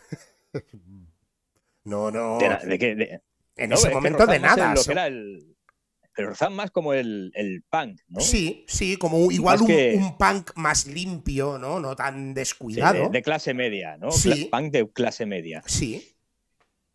O, yo que sé, o, Cypress Hill. Mira, la semana pasada estuve aquí hablando con, con Geluminati Clan, tío, un grupo eh, italiano que están aquí establecidos en Barcelona, y hablábamos porque coincidíamos en, en, Cypress Hill. Para mí Cypress Hill ha sido uno de los grupos que más me ha influenciado en mi vida, ¿sabes? Clásico de... Y tú cuando No, los habías escuchado, tío, a ti te llegaba un CD o un disco de Cypress Hill, tío, y tenían casi más la apariencia de heavy metal o de thrash metal que de hip hop o de rap, ¿sabes? Y después su propia estética, ellos también rompieron la estética a su manera. Pero seguramente en, ese momento, el día que eso salió en Los Ángeles, tío, si tú no habías escuchado en tu puta vida Cypress Hill, tío, tú recibías ese disco y te preparabas para escuchar Sepultura hecho en Los Ángeles. Sí, es que el Cypress Hill, eh, yo recuerdo que cuando iba a discotecas de esas por el pueblo nuevo, te pinchaban Cypress Hill. En medio de todo el rock y todo el rap metal y todo esto. O sea, cuando lo pinchaban uno se sentía en casa, tío. Sí, sí, porque encima tenían esa estética, tío. Tenían esa estética. Sí, el rollo oscuro. Iban todo oscuro así y aparte la estética iba... y calaveras y movidas... Eh, Exactamente. Ya, pero eran... Y aparte eran muy oscuros también, ¿eh? Pero era la polla, tío. Para mí es uno de los grupos que más me ha influenciado en la vida, sin eh, duda, tío. Sí, sí, a mí también, tío. a mí el, Yo recuerdo cuando escuché el Temples of Boom ese, dije... Eh, bueno, a mí, el, Black Friday, o sea, después el Temple of Boom ya para mí es el punto álcido de su carrera, pero es que el Black Friday, tío, ya empieza con el Insane in the Brain y, vamos, o no, el I Want to Get High. el primer tema del Black Friday eh, es el I Want to Get High y claro, yo en esos momentos eh, me representaba muchísimo, y ya sabrás por qué lo digo, pero eh, me, me flipó, ¿sabes? O sea, pero esto qué coño es, tío. Era, era, la puta polla, tío. Sí, sí, sí. Sí, sí, sí. Para mí sí. Pero íbamos por el 2017, que vuelves un poco a la senda y toda la historia, ah, vas, avanzando y aparece, bueno, yo creo que ya os conocíais con el anónimo, ¿no? Eh, sí, ya los conocíamos ya de tiempo. Lo que pasa es que no tenías ese contacto, ¿sabes? No, no, gracias a las redes sociales también, no había ese, ese contacto. Y con Anónimo, eh, claro, todo eso empieza, ya digo, por eso que te conté, el tipo me ofreció, tal, tal, y entonces di con el Anónimo. Y fue así hablando y, claro, y en estos pues, dije, hostia, tío, pues tendrías que estar fuera, ¿sabes? Tendrías que sacar algo ya. Es verdad, o sea, eres un, eres un puto clásico, tío, eres un clásico, no, no, es el típico clásico de que dice, oye, se quedó estancado en el 96, ¿sabes? O sea, es un tío que, aparte que es clásico, evoluciona. Y es que tienes que hacer esto. Y sí, sí, eh, pilló un beat, dice, ¿cómo lo hacemos? Cogió un beat, ya contactó también con, con Miura, el DJ. Otro, y otro grande. Otro, otro, otro grande ahí en las sombras, tío, no, no me lo explico.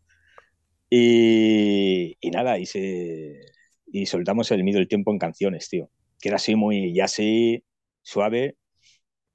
Y le dije, ya está, de la puerta abierta, digo, letras tenía el pavo, o sea, letras para aburrir.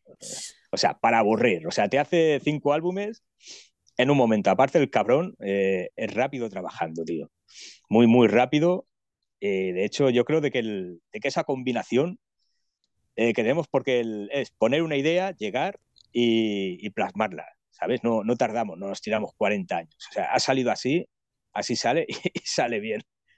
y sí, sí, tío, se abrió la puerta y empecé a trabajar con él y luego de ahí ya empezó también a, con una Roland y dije, tío, vamos a hacer esto.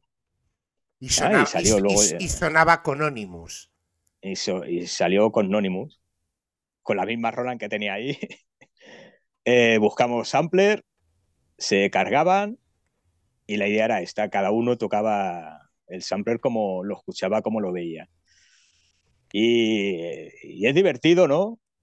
Eh, como él, los mismos samples los toca de una manera, los, los, veía de una manera, yo los veía de otra, y de ahí que el, que el beat pues vaya navegando, ¿no? Y de ahí sale con Anonymous. Y la idea fue buena, dije, esto hay que sacarlo, tío. Aparte estabais, también. estabais los dos en, en Kraken, ¿no? Que encima era más fácil todo, ¿no? Hombre, sí, sí. Yo en, yo en sentido a lo que es a, a Kraken, tío, le agradezco el, el, apoyo este como artista, tío.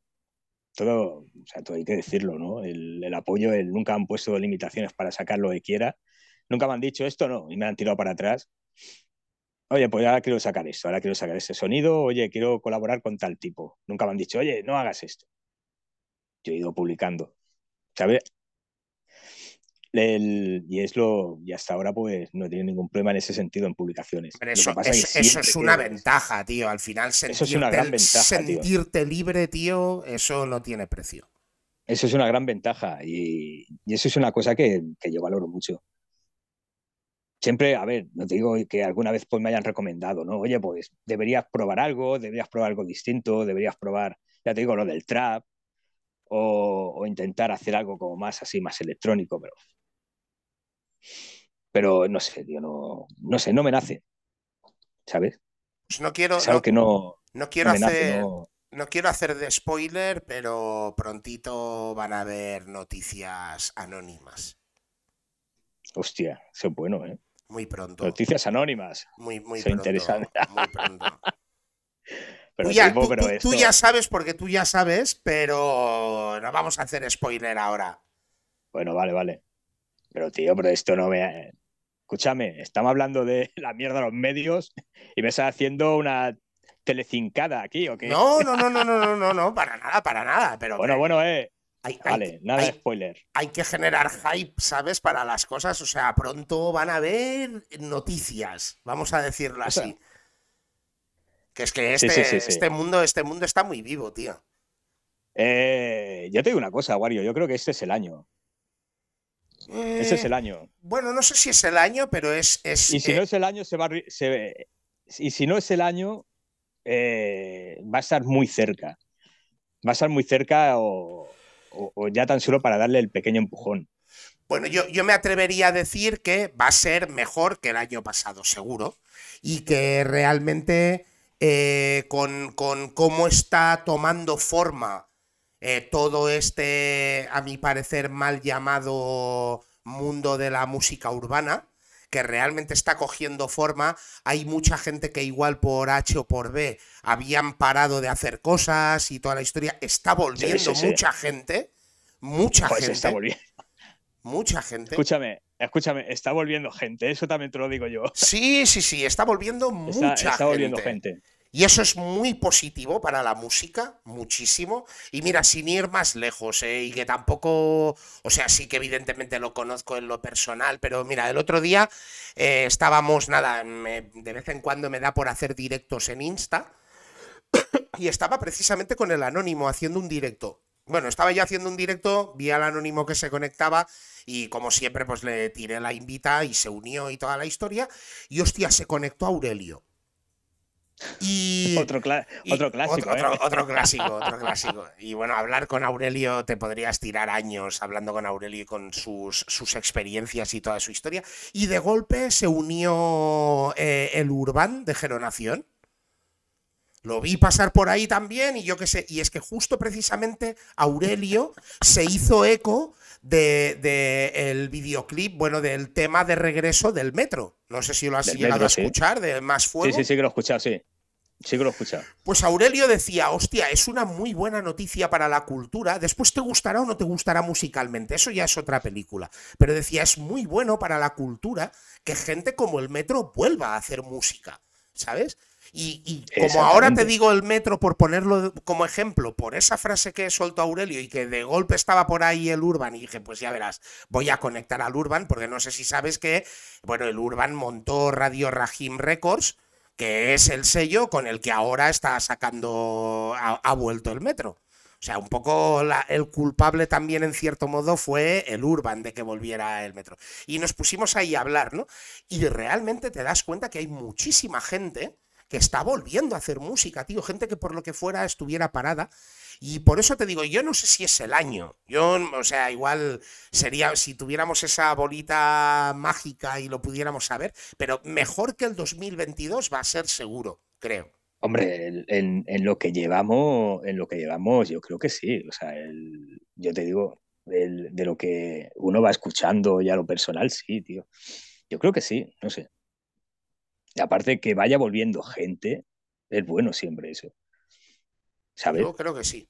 Yo creo que sí. Incluso. y, no, y, no solo, y no solo aquí, ojo, ¿eh? Gente, los clásicos de Estados Unidos están volviendo a sacar temas. Es que alucina, incluso con gente de ahora, con gente de ahora están sacando gente, gente de antes. Sí, sí, sí. Dices tú, sí, sí, o sea, que hay un boom aquí. ¿Sabes? Lo que hay un boom y hay que mantenerlo y, y también, y también que eso interesa mucho, ir captando nuevos oídos, tío. Sí, sí, total. Buscar esa fusión y esa mezcla, ¿no? Al final. Te me has, te me has congelado, tío. Te me has congelado. Te he perdido, tío. Te, te veo así como medio congelado, tío. A ver si, a ver si te recuperamos, tío. Se te oye, se te, se te ha quedado como cortado. No sé si eres tú, no sé si soy yo, pero estás ahí como congelado. A ver, a ver si si te puedes unir de nuevo. A ver, ahora, ahora, ahora, te veo, te veo y te escucho. Sí, sí, sí, sí. Debe ser a lo mejor la, la cobertura. O sea, espérate, voy a, voy a buscar el cargador, tío, que me quedo sin batería. ha, sido, ha sido como un corte para la publicidad, iros a rellenar el cubatilla que sí, sí, eh, no son las cosas del directo, tío. Los que han hecho. Son, las cosas. Los que han hecho cositas en, directo. El, cargador. Saben, saben qué es lo que hay, tío. De mira, de hecho, aún así voy a ir chequeando mientras, pues todo lo que está en el chat, que hostia, hoy le estáis dando caña al chat, tío. Cómo me gusta que le deis caña al chat, tío, y, que podéis interactuar con nosotros. Decía por aquí Rata Bastarda, el Amiga 500 con el Fact Tracker. Exacto. Encarna Barna. Total, rap. Rap calada represent. Qué grande. Y old, old, old, siempre. Siempre old. Old is gold. Just con autotune. T-Pain, bro. Oye, eso, eso te digo yo que, que acabará existiendo, ¿eh? El jazz con si existe ya. Bueno, yo creo que, mira, yo, ¿no? Yo después de haber. bueno, no, sé si lo hacía con, con autotunes porque le metía mogollón de efectos, pero Givert en las jams y eso ya se llevaba su pedal. Yo he visto a Reinal Colom con la trompeta llevarse su pedal, llevarse su secuenciador, meterle sus efectos. Ah, bueno. Sí, sí. Ah, bueno, eso sí, sí. Eso sí. Claro que existe. Sí que lo he visto, sí. Sí, sí. Joder, tío, eso de pues sí, sí, tío. Pues a eso, a, lo que, a lo que te decía, no sé si será mejor año o peor año, pero, o sea, yo creo que será mejor año. 2023 y la verdad es que, y en lo que a ti representa, que, hostia, los Wario Radio Coffees, antes te lo decía al principio, tío, yo soy muy amante del lo-fi, evidentemente me, me, gustan muchas más cosas de las que haces, o muchos más palos de los que tocas, pero, hostia, el lo-fi, tío, igual, mira, eh, Nunca utilizo el Wario Radio, el Wario Radio Coffee, sí, porque siempre tengo una sección de la parte de You Know It Music, pero en el Wario Radio siempre intento un poco separar las cosas, pero hay que decirlo, hostia, eh, desde que Polo fichó por, Polo produce fichó por eh, You Know It Music, tío, Polo siempre ha tirado mogollón del rollo low-fi, tío, y me quedé atrapado, tío. Polo a mí me flipa a nivel ya, es feo que lo diga, porque claro, al final representa el sello.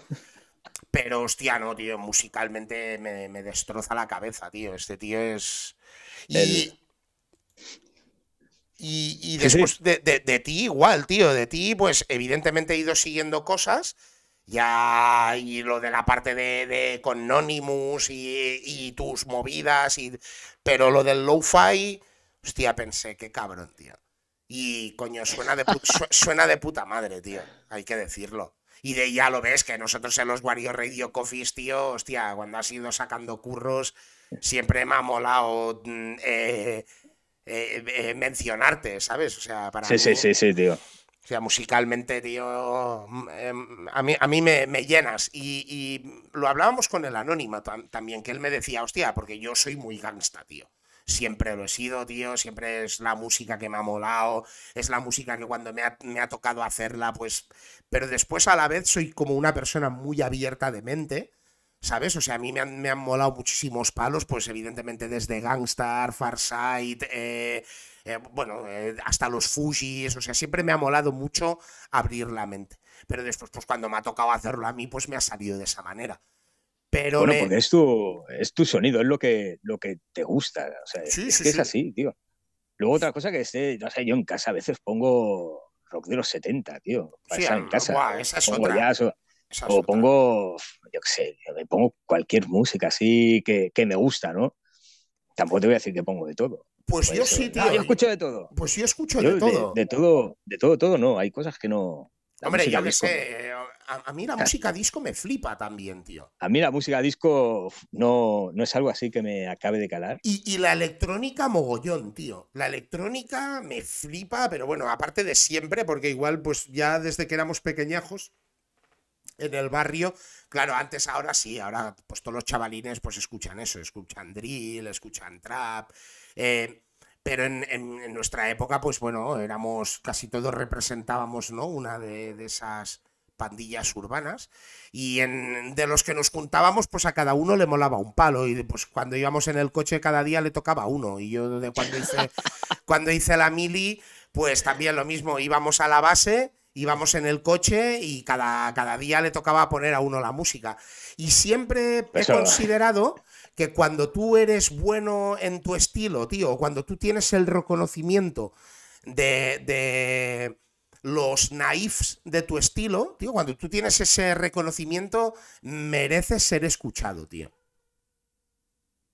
Y que después, pues, el estado anímico de cada día es de cada día, tío. Hay días que igual me, apetece escuchar música romántica. ¿Qué quieres que te diga, tío? O yo qué sé, o hay días que me pongo a Julio Iglesias, tío, y yo soy un flipado de Julio Iglesias. Ya, bueno, yo, bueno, yo tiro, mira, justamente esta mañana estaba escuchando Nino Bravo, tío. Ojo, hay letras que hay que analizarlas, ¿eh? Sí, tío. Sí, tío. Mira, yo. Y, a veces tengo el. ¿Sabes? Tengo la manía hasta como de descuartizar un poco la música. Y dicen, madre mía, tipo, si es que hay, hay unos samples por ahí, tipo, que, el, que si le pegas un buen juego, no sé, tío, es musicote, es musicote, tío. Pues tú... Hay mucha música buena, tío. Tú mira, mira, mira por dónde. A, mí que ya desde la época de las New Era planas, que claro, yo trabajaba en el trip y, vendíamos esas gorras y que empezaron a hacer todo ese movimiento del no a las gorras planas. Claro, yo era un flipado de diplomas, a mí esa estética me molaba y toda la historia y era así como vestíamos y nos rajaban y nos ponían la etiqueta estos son los que van de americanos. Siempre nos han dicho estos son los que van de americanos, pero yo siempre, igual también aquí me hago publi y entrad en mi Spotify y chequeáis la música. Pero es que me han tildado siempre de este es el que va de americano, tío. Y yo siempre le recomiendo a la, a la peña, tío, que la gente intente descubrir de dónde salen los samples de los temas que hacíamos nosotros. Sí que es cierto, y para mí igual para otro podría ser un insulto, pero que a mí me dijeran que intentábamos americanizar la música española tiene su sentido, porque igual sí que buscábamos eso a la hora de samplear o a la hora de eh, hacer que la música sonara de alguna manera, pero los samples, tío, tenemos samples, tío, que son historia viva de la música sesentera y setentera de España. ¿Sabes? Y sin ir más lejos, uno de los últimos temas que sacamos, el Hoy no me puedo levantar, el sample es mega reconocido, ya el título es reconocido. ¿Sabes? Hoy no me puedo levantar. De Mecano con Ana Torroja. Nos hicimos un tema con. Y nos tildaban de. Estos son los que van de americanos, tío. Es que es súper heavy. ¿Sabes? Que para mí siempre ha sido un orgullo. Pero, pero yo te pero eso de estos van de americanos. O sea, pero es que por esa regla de tres, ¿cuánta gente no va de americano? ¿Cuánta gente no va de británico? Todos los grupos que hacen aquí música de, ¿no? Como decían en los 90 el Britpop, iban de británicos. Claro. ¿No? Y el otro iba de, no sé, qué, qué tontería. O sea, cada uno que. Bueno, haga pero lo sí que quiera, es, tío. O sí, sea, sí que es cierto eh, que a, a- a principios de los 2000 habían como dos grandes bandos, ¿no? Un poco los que en estética éramos más americanizados, ¿no? Con los durrags, las, las sí, toallas. bueno, que- Y después estaba, sí. lo- lo- lo- claro, a nosotros nos decían estos son los que van de americanos y nosotros a los otros les decíamos estos son los rap mochileros. ¿Sabes? Y habían esos dos grandes bandos, ¿no? Pero, pero yo creo que era más por la estética, me imagino, porque ya te digo, musicalmente me- le era, era recomiendo. la, era la estética. Sí, Era la estética. No, no más. Pero bueno, alguien, es así. alguien fue el primero en ponerse los pantalones cagados, ¿no? Hombre, alguien sería. ¿Tú has llevado pantalones Pero- cagados? Eh, uf, espérate. Es que no, no me daba para eso a mí. ¿No? No, yo he comprado la, la ropa como una o dos tallas más grandes. Lo que sí he llevado son un jersey de los Raiders, tío. ¿Te acuerdas? Los Raiders. ¿Pero de cuando estaban en Los Ángeles o ya cuando sí, cuando se en Los Ángeles. a No, no, Oakland? cuando en Los Ángeles, el clasicote. de- yo tenía un jersey de estos de invierno de los Raiders. Madre mía, no le pegué bandazos a eso. Creo que acabó gris de, Pues mira, uno, uso que tenía. uno de los Eh, máximos, uno de los máximos representantes de jugadores de los LA Riders en la época fue Suge Knight. Ah, sí. Sí, sí. Ah, sí, él- cierto, cierto. claro, a él, le, cierto. a él le viene la movida de eso, de que el tío era como representante guardaespaldas, era, empe- empezó más de guardaespaldas Sí, sí, sí, que de representante. Y cuando iba así a las fiestas, el tío iba pillando así detallitos y toda la historia, acabó convirtiéndose en representante, acabó ganando pasta y después con Harry O, pues montaron la movida de, de Row Records, tío. Sí, eh, de hecho vi un, bueno, esa es otra, que antes conseguir información así era dificilísimo. Hoy en día ya te metes hasta en Netflix y hay documentales sobre esto. Claro. ¿Sabes? Antes encontrar algo así era una historia así. Me acuerdo, tenía un compañero que, que compraba The Source ahí en la calle. Talleres, tío. Y estabas ahí con el, con el diccionario y, y leyendo, ¿eh? Diccionario y leyendo, ¿eh? Mira, de hecho, de hecho aún, de- aún tengo que tener uno de los números que eran muy guapos de The Source, que salía al mapa de Estados Unidos en grande y un poco te ubicaba así los grupos más, más representados o más representativos de las diferentes ciudades, tío, que me molaba mogollón, tío, porque era como, hostia, entender la diferencia East Coast, West Coast, el Dirty Sí, sí. South y toda la historia, era, era, muy, era muy bestia. Pero por eso, en cierto modo, porque ya en esos tiempos a nosotros nos dio, y reconozco y siempre lo diré, tío, aparte de porque son mis hermanos, tío, y les tengo muchísimo cariño y les quiero mogollón, pero que probablemente uno de los grandes, los más impulsores de la música sureña americana es al estilo español, fueron Madrid Pims, nosotros también tirábamos por ese, por ese lado, ¿sabes? Entonces, por eso siempre me ha hecho gracia que me digan lo del trap, ¿sabes? Porque, hostia, tío, llevo escuchando música sureña, tío, Atlanta, eh, Houston, eh, que flipas. Y claro, a mí me sorprende que se ponga ahora gente la- el medallote de que han inventado una música que... El, a ver, el, el- pero es que el, eso del trap también, porque el- yo creo que ha sido a, a raíz también de todo lo que es la música urbana y el reggaetón ese también, ya te digo, como te decía al principio, todo eso lo han mezclado también un poco, ¿no? Sí, hombre, Y ha claro, cogido muchísima, muchísima popularidad, pero no solamente aquí, o sea, en, en toda Hispanoamérica, en toda Hispanoamérica también hay grupos de esos que el, de trap. Pero es que esto no es nuevo, esto no es de ahora. "No, El nuevo género del trap, ¿no? Si esto ya existía. Lo que pasa que pues, ha llegado tarde, como muchas cosas pasan aquí, llegan Sí, tarde. Sí. Bueno, No, lo que... ¿sabes? Lo- si, si es que el, eh, ya te digo yo, lo del tema del, del beatmaking y todo esto, el beatmaker, el beatmaker al fin y al cabo es un artista. Y fuera de aquí es lo que decías tú, si hay gente, hay gente que está ganando pasta con esto, tío. Sí, sí. Y, y el rollo de la estética es una gilipollez. Como dijo una vez el anónimo, dije, tú te metes en los perfiles y si no te sale la niña dibujando de manga, te sale un gatito dibujado, te sale una figurita rollo lo-fi con esos tonos entre rosados, lilas, tristones, eh, dices, ¿quién es el pavo este? ¿Tú lo has visto la cara alguna vez? No. ¿Sabes? hay un pavo que me mola mucho, se llama One Two, y, estuve buscando en internet para ver la cara del pavo este. Dije, ¿quién coño es el pavo este? O sea, no le ves tú la cara realmente a la gente. En, Estados Unidos hay beatmaker, Knowledge y toda esa gente. Bueno, Dila es un clásico, ¿no? Pero hay otros que sí les ven la cara.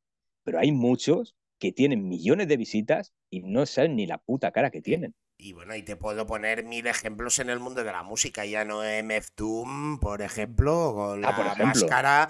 Y ya no te hablo de otros palos, como por ejemplo Gorilas, que Gorilas al final. Por ejemplo. Me parece que les tuvieron que pagar un pastón para que sacaran la cara. ¿Sabes? O sea, ni en los conciertos, tío. Ellos hacían la música debajo del escenario y en el escenario era todo visual con los dibujos animados de gorilas, ¿sabes? Bueno, yo tan solo conocía al que era el, que llevaba ¿no? la batuta de Immo Larvan, que era el claro, claro. que fue el, de la idea. Sí, sí. Eh, tiene un tema que está de Funky Homo Sapien. El rapero ese de Los Ángeles, que creo que sale en un tema y todo Claro, son dibujos animados, ahí puede entrar el que quiera. Claro, tío. ¿Sabes? Flipa. Y sí, sí. Por eso que, el, a veces el, estamos hablando es el tipo de la estética, que si es así, es así, ¿no? No sé. Al fin y al cabo, lo que te gusta es, la música también. Claro que la estética ayuda, ¿no? Sobre todo si. llama, llama la atención. Llama la atención. Bueno, eso lo utilizan mucho también ¿eh? en, el, en, el, mundo del mainstream, tío. Sexualizando a las mujeres lo hacen muchísimo eso. Sí, sí. Hay videoclips que la música es una puta mierda y te quedas así diciendo, coño, ¿sabes? O sea, sí, sí. no, que eso lo hacen. Desde luego. Por eso igual también me molaba mucho en su momento, pues Lauryn Hill, ¿no? Porque Lauryn Hill, tío. un poco jugaba con el doble papel, ¿no? De ser una big girl así vestida, pero después también tenía su rollo sensual, ¿no?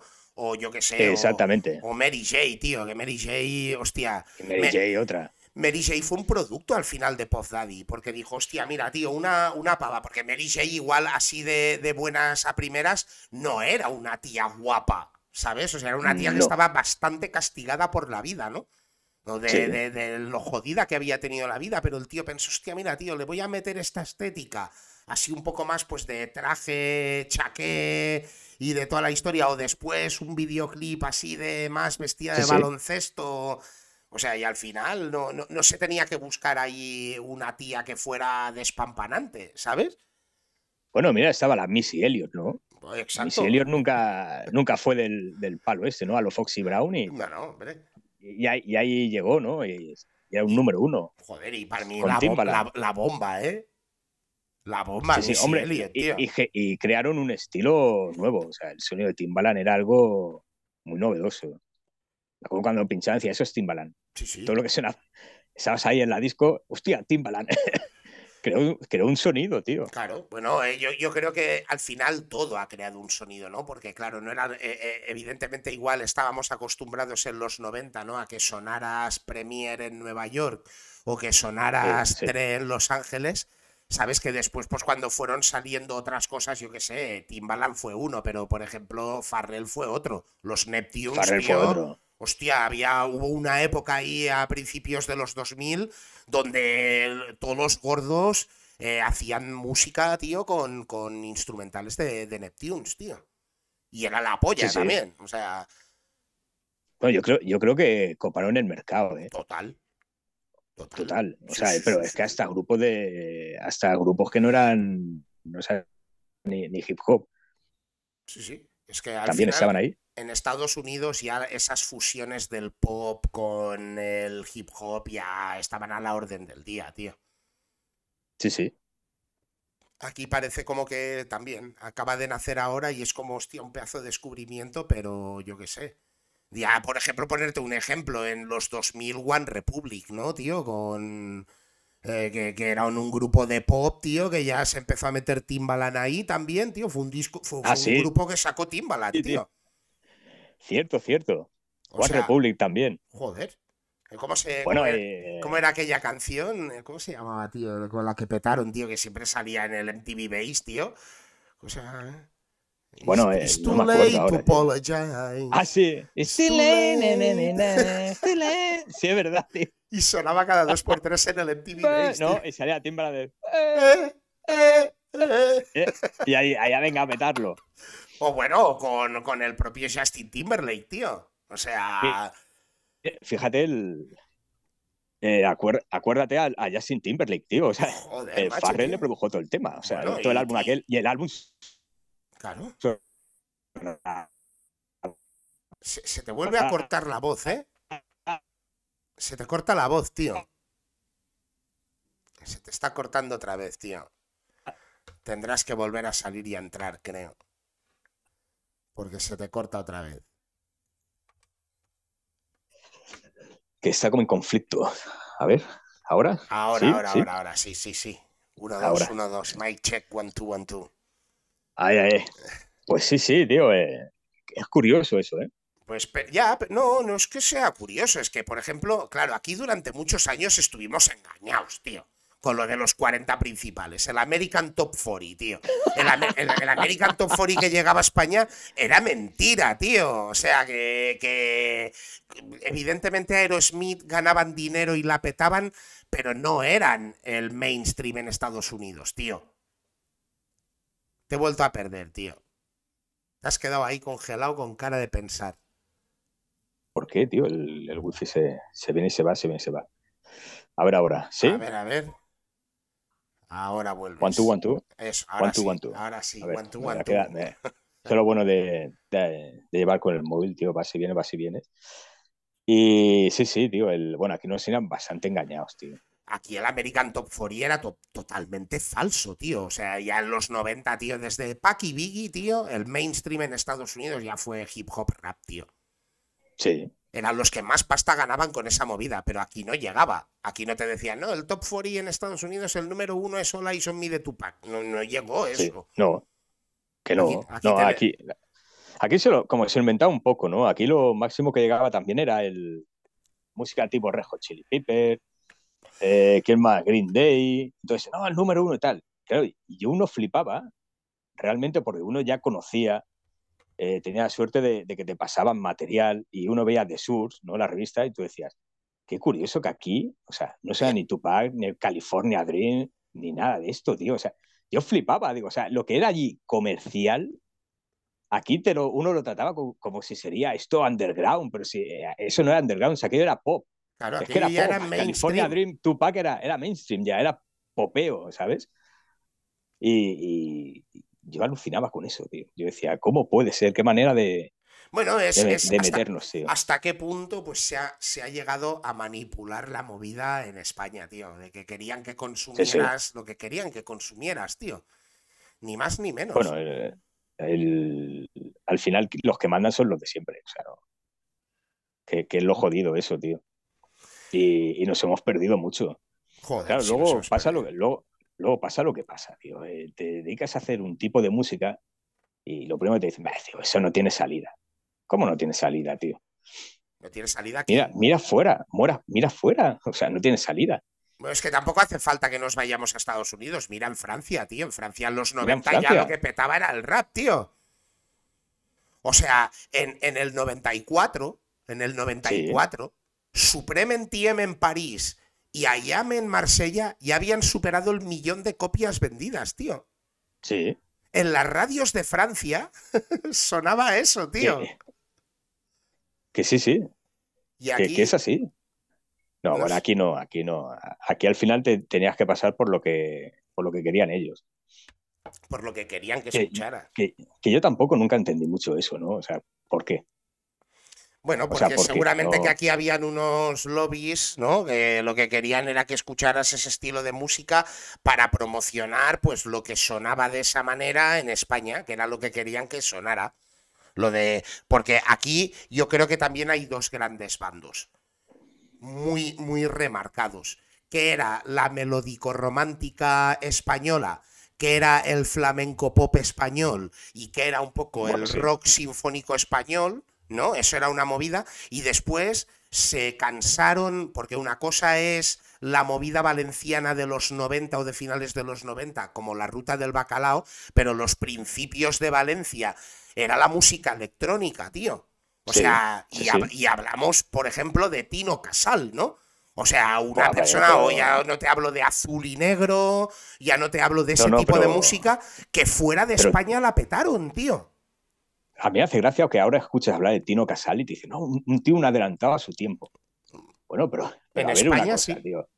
Era un adelantado a su tiempo, sí, pero el, tío lo que tenía mucho, o sea, había comido mucho del tiempo que estuvo ahí en Londres. Claro, claro. Pero es que este tío no, es que fuera avanzado, es que ese tío estaba puesto al día. Eras avanzado en España, porque en España esa mierda no llegaba. Pero este tío ya sabía lo que petaba afuera, tío. Y este tío no, no es que fuera un adelantado a su época, sino que era un tío internacional. ¿Sabes lo que te digo? Exactamente. Entonces, aquí, ser, internacional en España era ser adelantada a tu época, tío. Eh, eh, sí, la, verdad, aquí perdió mucho tiempo en todo, tío. Y aún lo estamos pagando, eh. Joder, sí lo estamos pagando. Aún lo estamos pagando. Pero el otro día. Suerte, el otro... Yo creo que la suerte que hay ahora, que el, rollo este, el, estilo este, el latino y todo esto, pues guay. ¿Sabes? O sea, está haciendo que se abra más, que ahora la música en español se abra más, incluso esté copando mercados como Estados Unidos. Y ahora, pues la música que se hace ahora, el, dice, pues sí, pues vamos a invertir porque, porque hay muchísimo más mercado, ¿sabes? Lo que en nuestra época, por ejemplo, no, no existía. entonces nosotros, los de aquella época, lo estamos pagando. es esto, los que vienen ahora no. Pero a mí también hay una cosa de la que dices que me hace gracia, ¿eh? O sea, no, no, no, no, no de, de ti, pero por ejemplo, latino. ¿Qué es latino? Eh, latino, bueno, el, lo que llaman latino, que realmente. Ah, lo, que le llaman latino. Lo, que le llaman el rollo latino, ese. Pero digo, ¿los, ¿los españoles somos latinos o no somos latinos? Sí, es que el término latino realmente está mal dicho. Totalmente. Totalmente. Porque latino, latino, el que habla un poco un libro, que realmente, si tú te vas a lo que es latino, todo son, son los italianos. Es el imperio romano. El imperio romano que hablaba latín eran latinos. Porque lo que convierte a un latinoamericano en latino, lo que convierte a un americano en latinoamericano es que hable español o portugués, que son lenguas que derivan del latín. Exactamente. Básicamente. ¿Que es diferente ser latinoamericano que ser latinoeuropeo? Sí, es cierto, porque lo que cambia es la mezcla. ¿Sabes? Nosotros tenemos gran parte, bueno, ya sin hablar, es que tampoco no quiero hablar de historia, pero desde eh, celtas, íberos, griegos, fenicios, cartagineses, romanos, árabes, eh, bárbaros, germanos, franceses, aquí, aquí todo el mundo metió la mano. Todo el mundo todo el mundo. Todo el mundo. ser latino realmente significa ser mestizo, no tener una raza como tal. Aunque, Exactamente. Aunque tú le preguntes a un español y te diga, yo soy blanco, vale, tú eres blanco en España, te vas a Estados Unidos y te van a decir de qué raza eres. tú. Sí, sí es verdad eso. Sí que es verdad eso. Y en Latinoamérica, además de tener toda esa mezcla de cuando fueron los españoles o fueron los portugueses en el caso de Brasil, pues aparte era el núcleo del esclavismo africano, que se llevaban a los esclavos africanos, se los llevaban ahí antes de traérselos a Europa, que eso también se mezcló, y aparte los nativos americanos mal llamados indios, que eso es, que no eran indios porque los indios eran de la India, pero Colón, joder, qué clase de historia, pero Colón ¿Qué clase de historia, tío?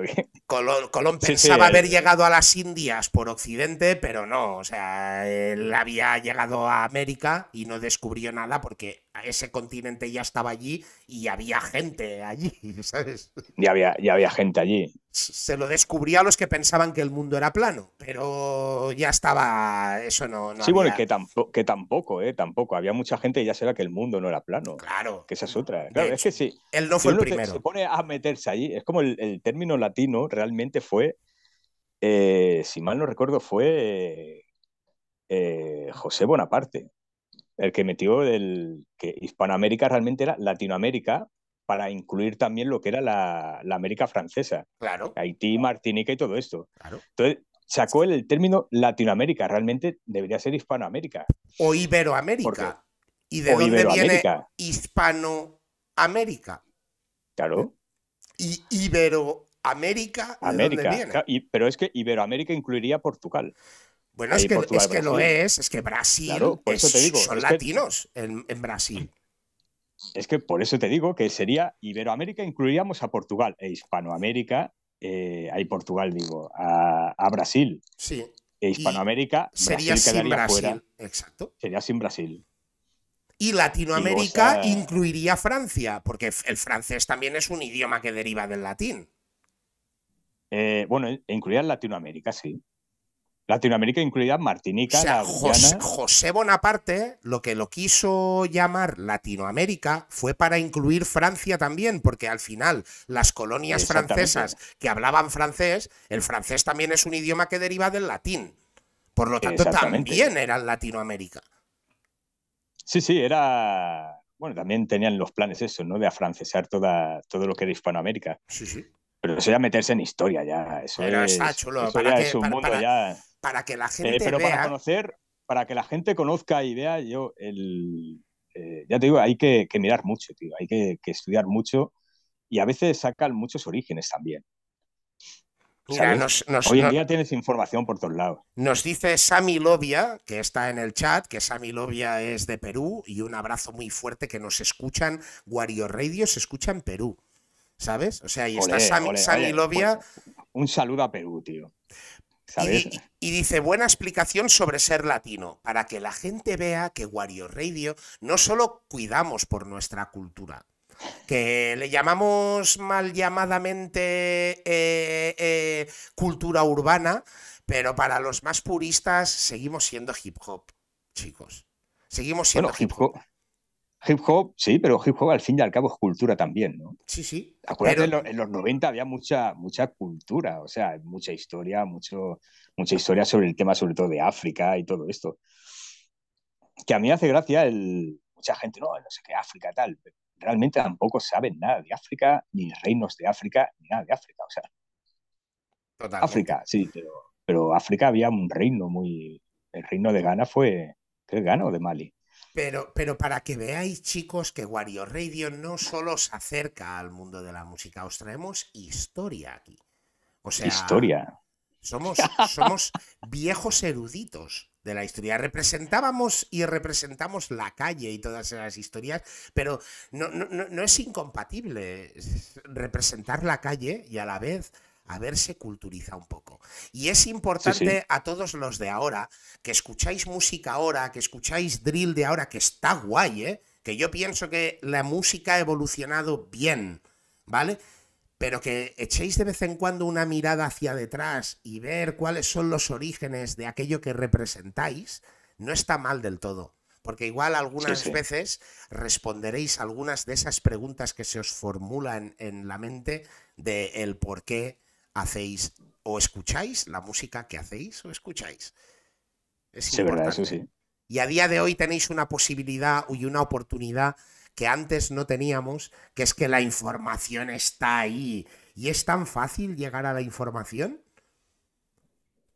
Hoy en día sí, e, e, es, bien fácil. Bueno, antes ibas a una biblioteca, ¿no? Pero tenías que, leer lo que había también. Pero Hoy tenías en día puedes acceder a todo. Tenías que ir. Tenías que ir. Ya era un curro. Tenías que ir, sí. Y buscar. Con un teclado llegas. Exactamente. Pero fíjate que el. Que, no sé, yo te lo digo desde mi punto de vista, eh, que en los 90 eh, uno como que indagaba más. ¿Sabes? Yo me acuerdo, me, yo me leía libros, me leía, me, encantaba eso, me, me, gustaba saber el porqué de las cosas.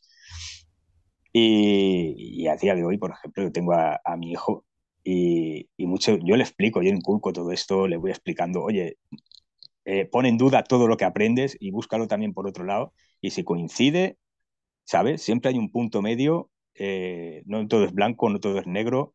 Eh, búscalo todo por ti mismo, la realidad, ¿sabes? Y, y, veo que hoy en día es mucho más fácil, a lo mejor incluso escuchar a un tipo que sale en un canal de YouTube y te dice, eso es así, ¿Y por qué es así? Bueno, porque el tío tiene 5 millones de seguidores y el mm. tío, pues, es así y la vida es así. No, no, no, investiga. Y si al final es así, chapó por el tipo. Si no es así, dile o dejas un comentario tipo, estudia. Te, lo has inventado.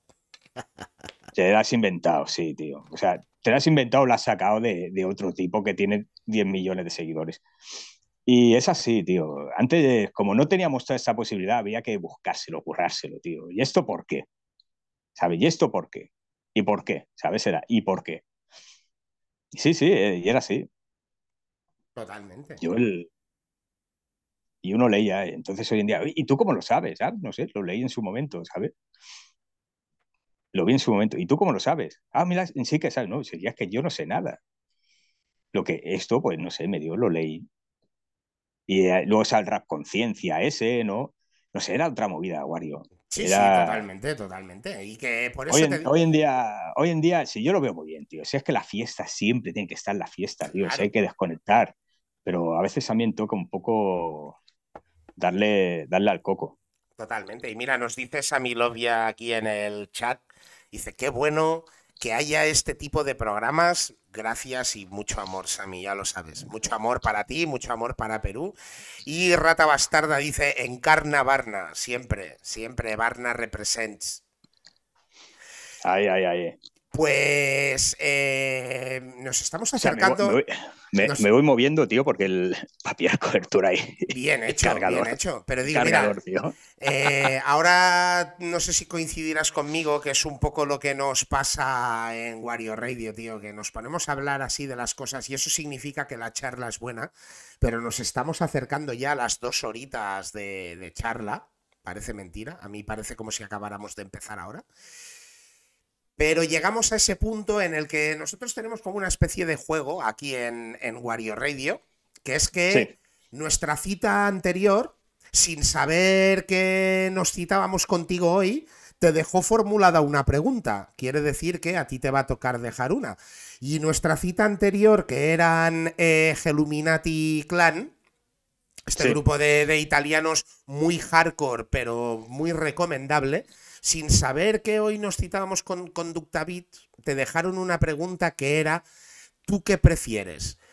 ¿Que tus fans sean un número como el que es, más o menos reducido o más o menos amplio, pero que sean esos fans y se mantengan en el tiempo, o tú evolucionar tu música y que tus fans cambien, no sean esos mismos y sean otros nuevos? Pues, o sea, buena pregunta. Te digo porque eso siempre hemos hablado. Hombre, lo primero, lo primero vale mucho, tío. Pues son gente que, van a estar contigo hasta el final. Lo otro, el día que pases, caen y te quedas sin nada. O sea, no eres nadie ya.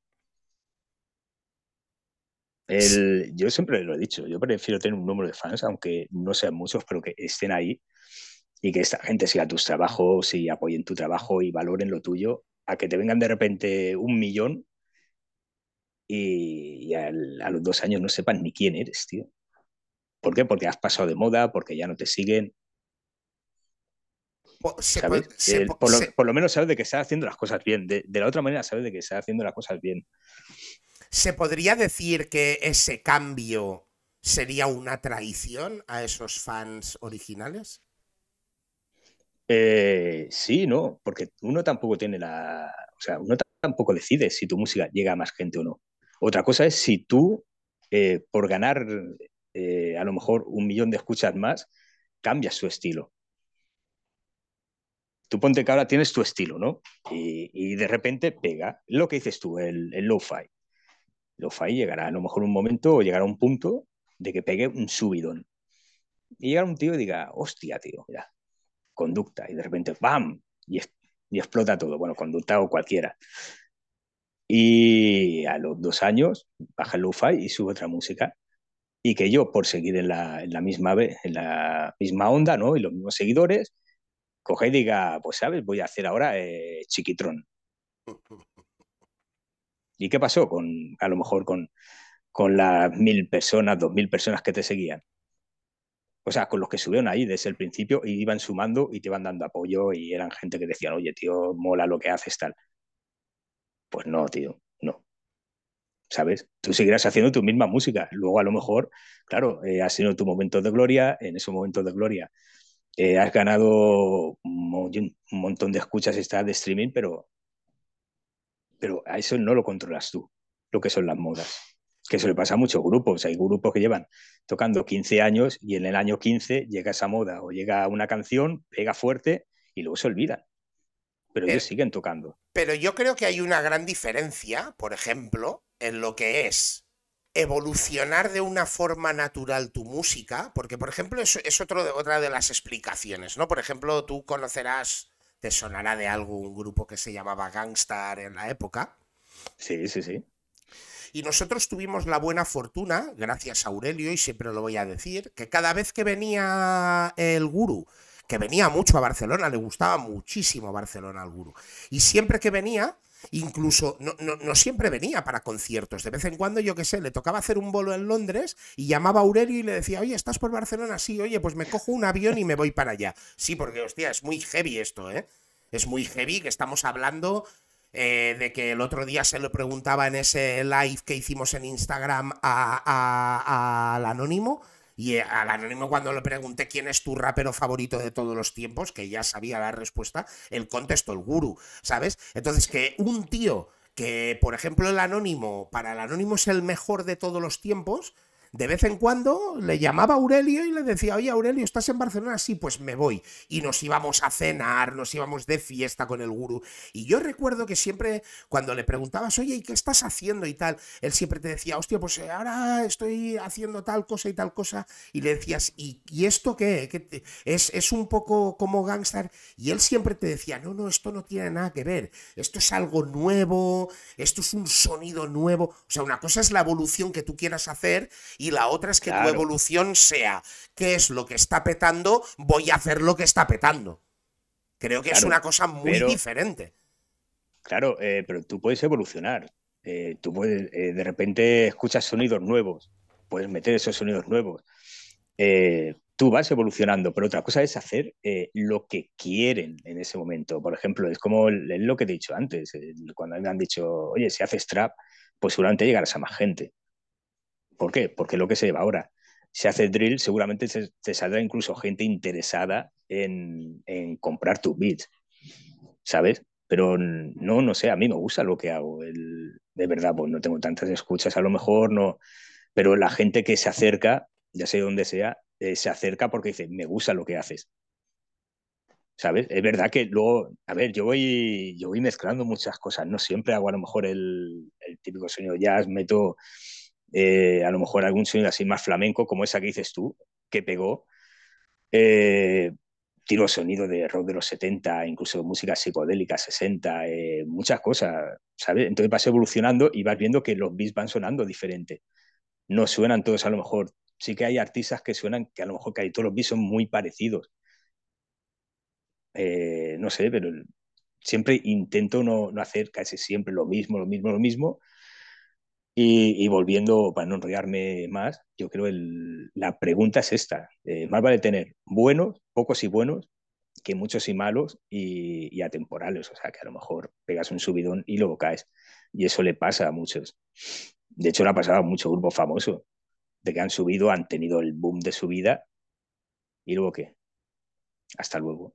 La, la frase que nos dio Art es de Geruminati Clan y que seguramente que voy a hacer mía, eh, aunque siempre voy a decir quién es el autor, es el prefiero a 40 ladrones, a, 40 cabrones que a 400.000 ladrones. Sí, sí, sí. Esa era su respuesta y que también la hago mía. Coincido plenamente en lo, en lo que opinas.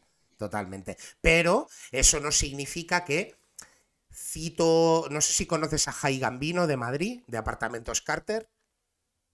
Eh, no. Bueno, es, un beatmaker, compositor y productor, porque él sí que es productor en ese sentido. No digo que tú no lo seas, ¿eh? porque tú eres productor, porque tú creas productos, aparte de, eh, componer. Pero pues igual que tú es un beatmaker que además también es productor y productor de otros artistas. Y él me decía, la gran ventaja que tengo de ser eh, compositor es que tengo un abanico muy grande de estilos que puedo tocar. Sabes que igual cuando eh, he hecho, he sido vocalista, no he tenido un repertorio tan amplio de palos que poder tocar como los tengo a la hora de componer. Y que también entiendo ese punto, o sea que realmente eh, cuando eres compositor, ¿no? Pues, hostia, puedes elegir, mm, tienes tantos estilos de música de los que recurrir, ¿no? En samples o en ritmos que, entiendo el hecho de que tú puedas decir, hostia, al final tampoco estoy traicionando a mis fans, ¿no? O sea, soy un creativo y hoy me he inspirado, antes lo decíamos, ¿no? Con la música que tú puedes escuchar del día a día, ¿no? Que hay momentos en los que igual te sale un beat más romántico, ¿no? Porque igual... Sí, sí, sí. Tienes esa emoción, ¿no?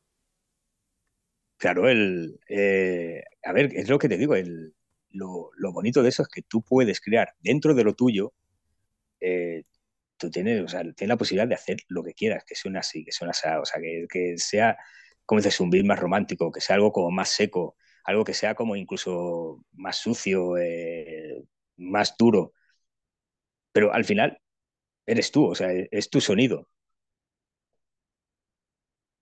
Premiere, Premiere ha cambiado, o sea, Premiere, eh, tú escuchas los 90, luego el Premiere del 2000, ahora escuchas Premiere, que aunque hay beats que suenan a los 90, pero dice, esto es Premiere.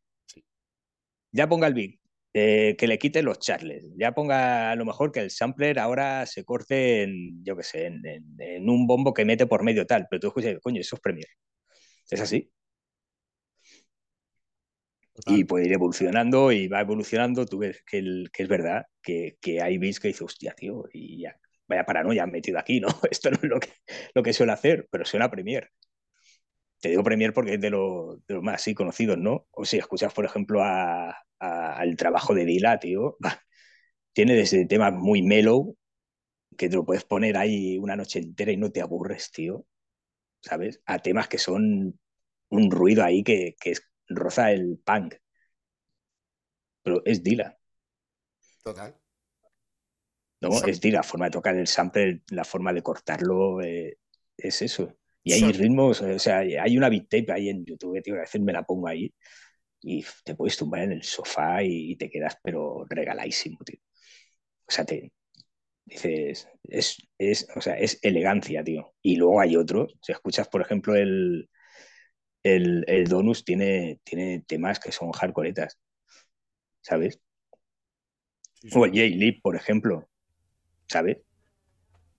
no sé, el Madlib, por ejemplo, es otro productor que, que, que, lo sigo mucho y me mola mucho lo que hace, tío, y, ves tú el sonido que tiene. Tiene sonidos que es un, sampler hasta con... O sea, es un corte y pega, pero dices tú, es un tío que, ha escuchado este tema de no sé qué grupo, de saber tú dónde la ha sacado, tío, y está ya hecho un cortapega, luego le ha hecho un, movimiento raro ahí, y, y, luego tiene otros temas y son como más elaborados, ¿no? Pues yo te. Pero es Magnet, tío. Yo, te voy a poner en un compromiso muy gordo, porque abrirte el espectro a que me dieras un top X, un top 3, un top 5, un top 10, es muy fácil. Tú ahora mismo, de toda la música de la historia a vida y por haber, quédate con un disco. Ese disco que ahora se te quema la casa y tienes tiempo a coger un solo disco ¿cuál es el que cogerías? Es, muy puta esta pregunta, ¿eh? no sé, porque es que cada disco marca una época también. Ah, ah, ah, ah, pero ese que digas, eh, en todas las épocas que te marcaron, ese no ha dejado nunca de sonar. Yo creo el, el que salvaría, sí, entre muchos, muchos, yo creo el, el que me hizo cambiar, sobre todo el tema del, del beatmaking y tal. Eh, y la forma de ver hip hop, el, el, Villain. Entre Welcome to Detroit y el Mad Villain. Fue, fueron dos discos que me cambiaron mucho la forma de producir.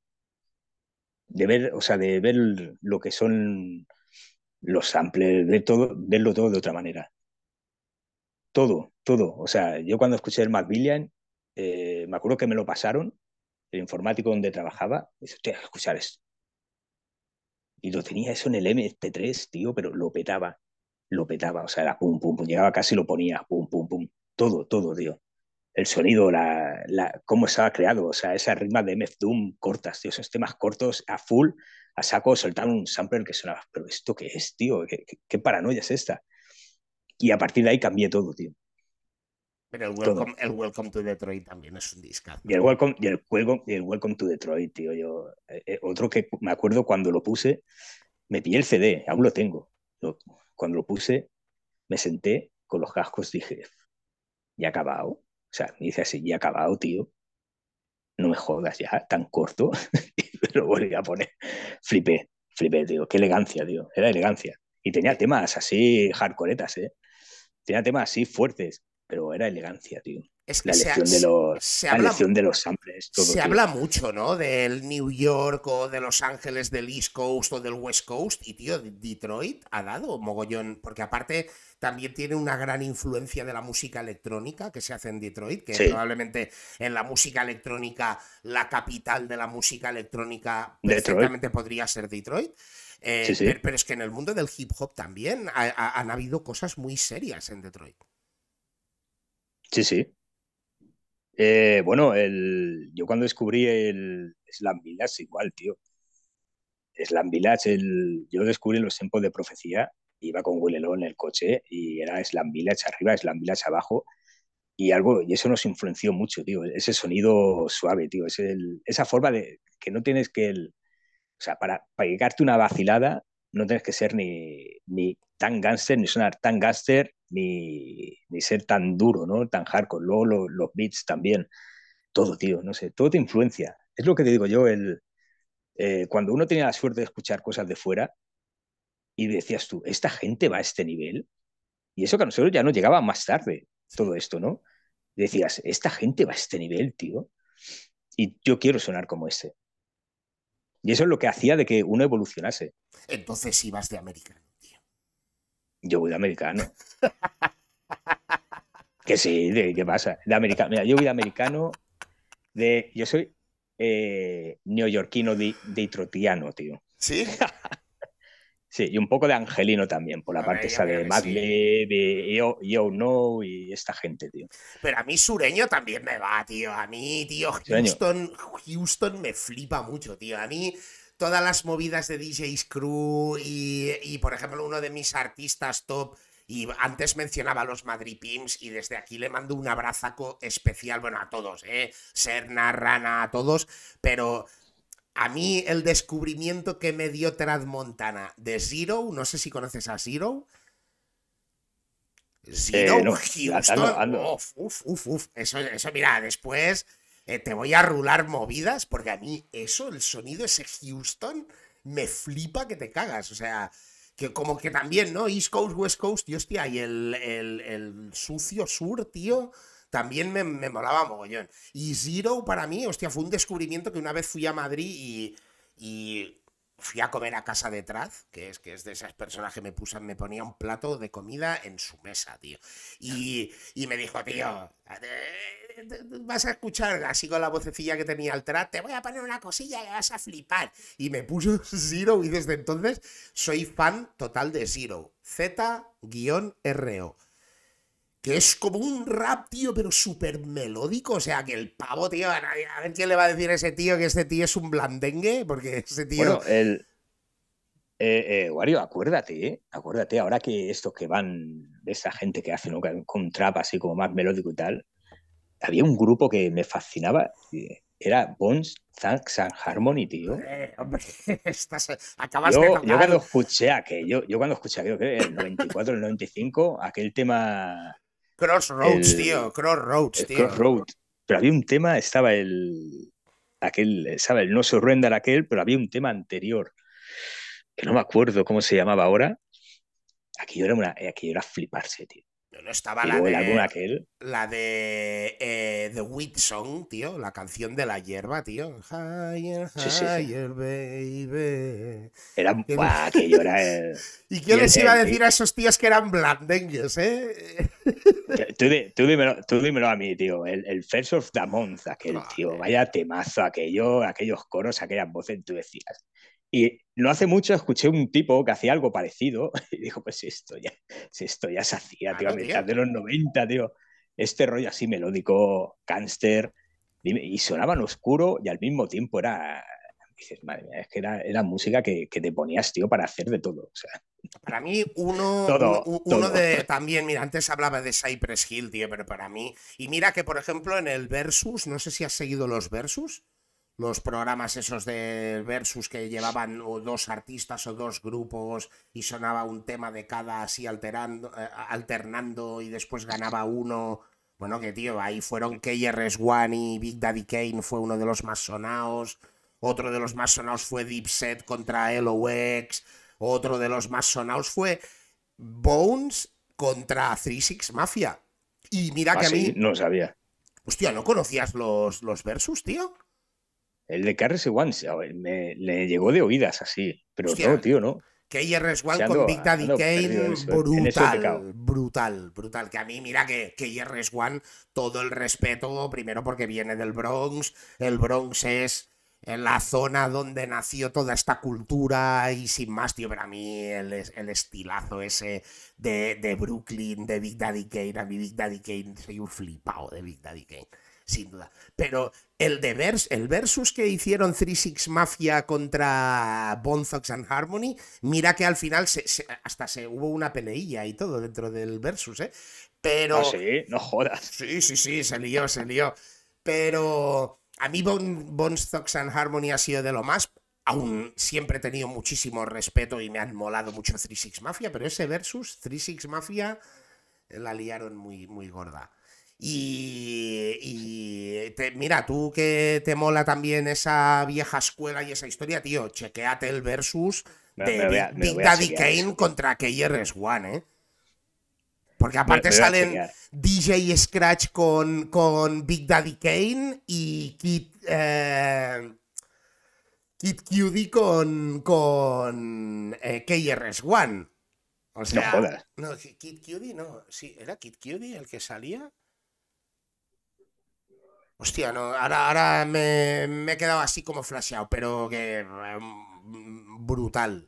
Brutal ese. Eso, eh, ese eso, me, lo, me lo tengo que mirar, tío. Es que hay mucho Sí, material. es, que ahora, es que ahora, ahora uno empieza a mirar material de antes, tío. No, no, pero esto es de ahora. Esto es de ahora. Es de ahora, dices. Fue un. No lo he hace- visto un año, hace hará un año y poco. Hará un año y poco. De cuando volvieron, pudieron volver a hacer las movidas después de- del, del COVID y toda la historia.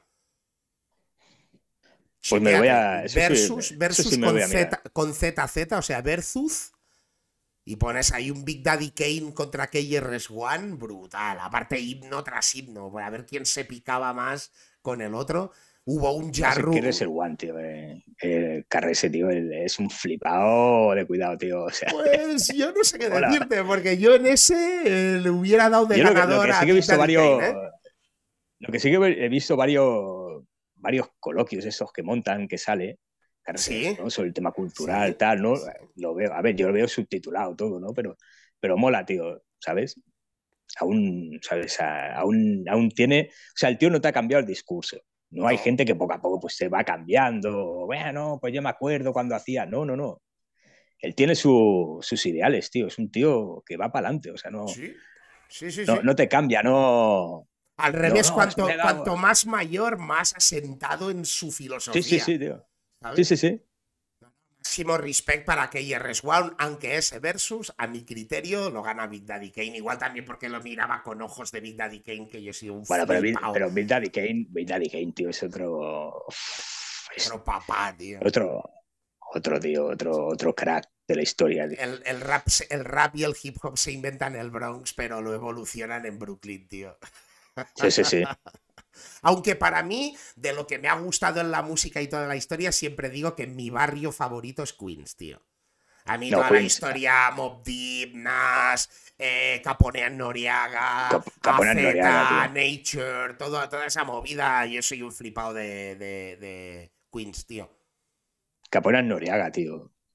Buah. Qué grandes, tío. Sí, sí. Pues es tu turno, tío. Tú no sabes igual con quién nos vamos a citar la próxima semana, porque ahora hemos vuelto con el rollo semanal de, de los Wario Radio. ¿Tú qué crees que le debería preguntar a nuestra siguiente cita, tío? Preguntarle. Sí. eh, no sé, hostia, soy muy malo para estas cosas. Eh, Mira, eh, ¿qué te haría desistir de, de hacer música? Esa es buena también, cabrón. ¿Qué te haría desistir de hacer música? Porque siempre hay un punto en que tienes que elegir muchas veces y, y a veces pasa eso. Y, a veces no solo de la música, sino incluso a veces tienes un trabajo, tienes cualquier cosa, tienes que elegir entre una cosa u otra. Pues nosotros tuvimos un episodio aquí, no sé si lo, si lo conoces, eh, me imagino, porque también comparte nuestra ciudad, que es King Dest, eh, también conocido como Malputo Dest, no sé si te sonará, pero Sí, me suena, sí. me dijo en nuestro programa, me dijo que yo era un hijo de la gran puta, porque yo ahora soy tu karma instantáneo y te pregunto a ti, ¿qué te haría desistir de hacer música, tío?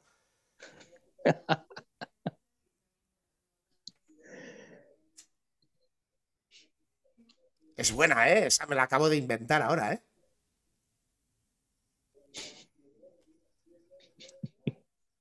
¿Qué te haría desistir de hacer música? ¿Qué haría desistir a Conducta Beats de hacer música, tío? A mí, Sí. eh, suena vacilón esto, tío, pero nada, Nada. nada. Ahora, eh, no sé, ahora mismo, bueno, sí, hombre. No, yo creo que hasta si muero, tío, me robo un, una MP3 y me la llevo para arriba. Eh, yo que si voy para arriba. Eh, no sé, tío. Yo he pasado, yo he pasado momentos buenos y momentos malos y muy cabrones. Y yo creo que ha sido lo único que me ha mantenido en, en no caer en, en ningún, en ningún vicio de estos, ¿sabes? O sea, el poder expresarte de esta manera es la única libertad que, que a veces te queda cuando no tienes nada, tío. ¿Sabes? El, pasas momentos bien cabrones y es lo único, es lo único que te libera. Porque a veces eh, te tienes que comer mucha mierda y, y todo lo llevas ahí, tío, todo lo transmites ahí. Así que ahora mismo nada, Nada. A ahora mismo mí, nada. a mí me ha hecho desistir en algunas facetas y fases de mi vida el hacer música y solo hay una cosa que me haría desistir, que es comer. ¿Cómo El- comer? tener que comer, tener que hacer eh, eh, que, que- que el, todo el tiempo de mi vida fuera para hacer lo que fuera necesario para tener que comer y que no tuviera tiempo adicional para hacer otras cosas. Claro, el, sí, pero el, piensa que yo eso lo, lo tengo que hacer, pero al final siempre, siempre hay algo, tío. Siempre hay algo en la cabeza que te rebota y lo acabas haciendo. No, no, o sea, es- al final es, es mi Ya te digo, yo ¿eh? estuve, No, no, no, yo en. Sí, sí, yo en- tengo la verdad universal, pero tuve ese parón probablemente por un poco lo que decías antes, igual al, al- al no haber recibido nada que me ayudara a comer, me hizo tenerme que centrar en un trabajo.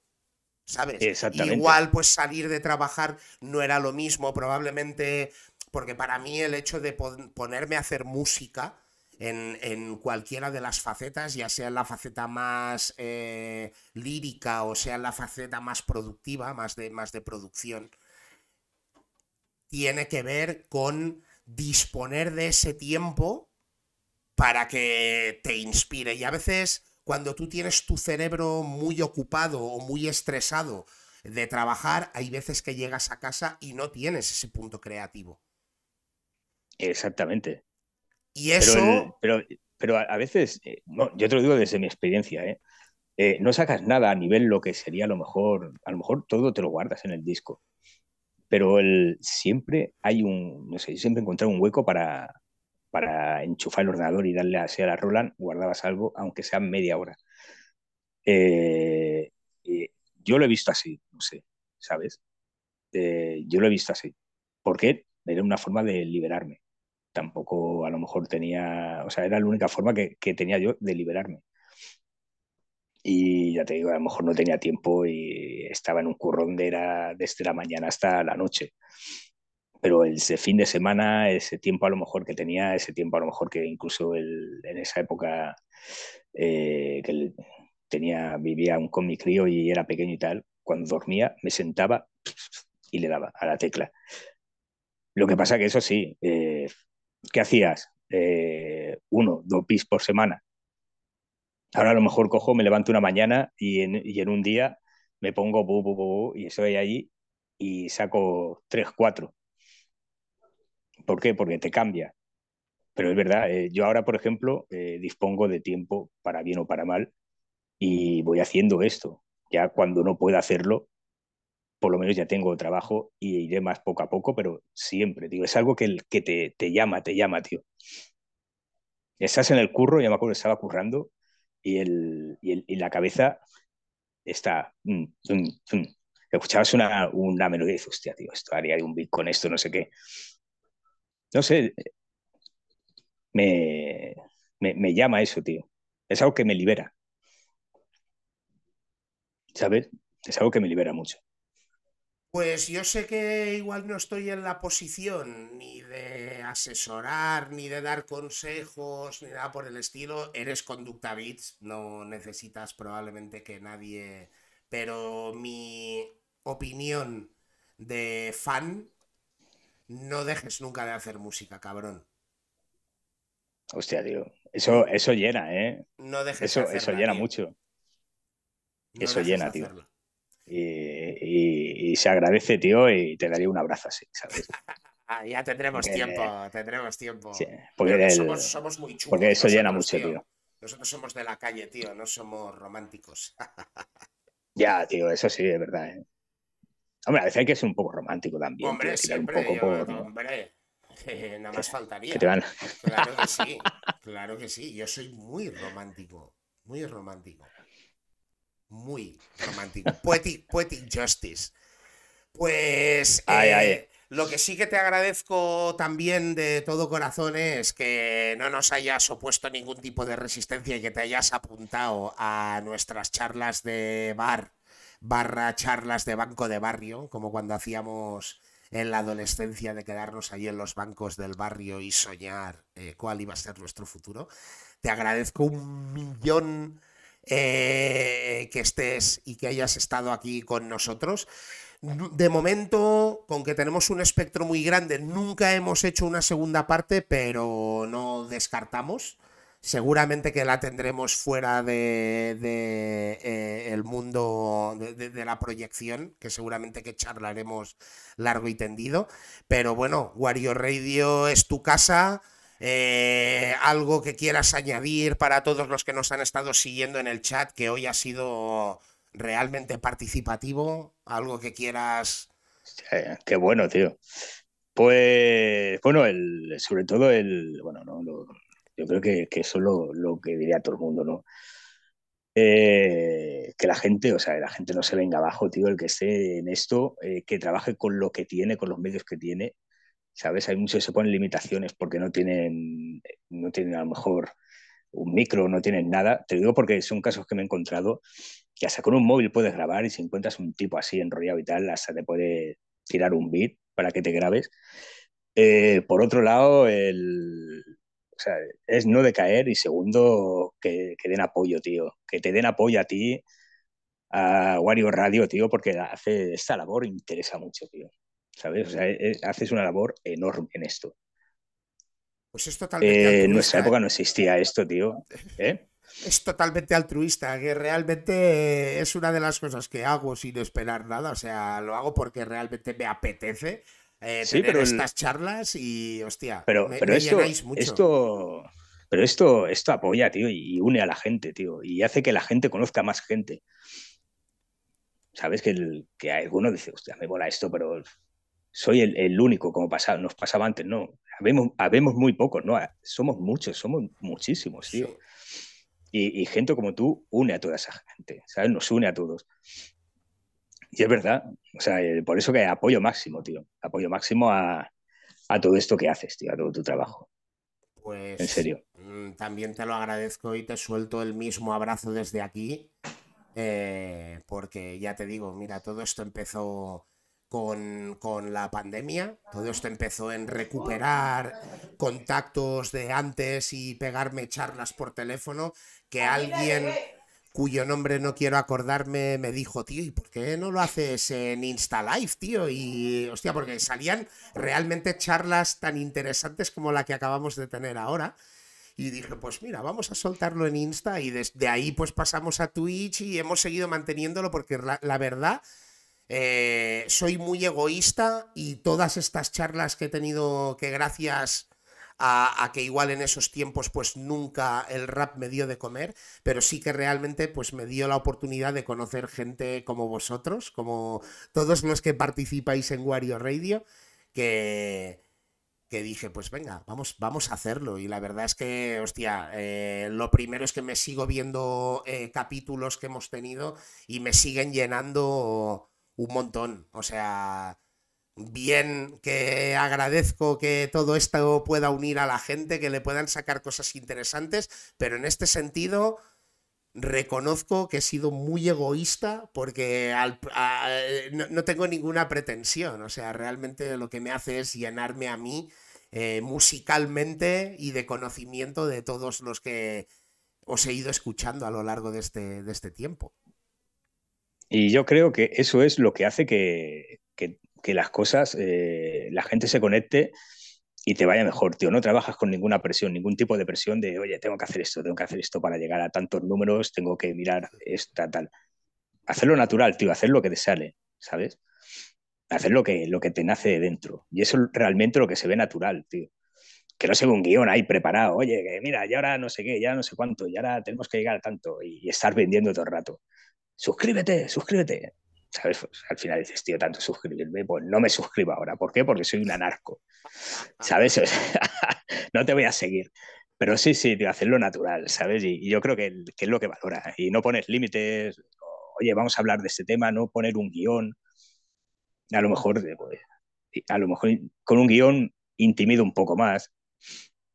Ni, entrevista, porque es, es, una palabra que odio bastante. O sea, que me gusta que realmente esto fluya que sea una charla, pues como cuando quedamos a tomar una cerveza en un bar o.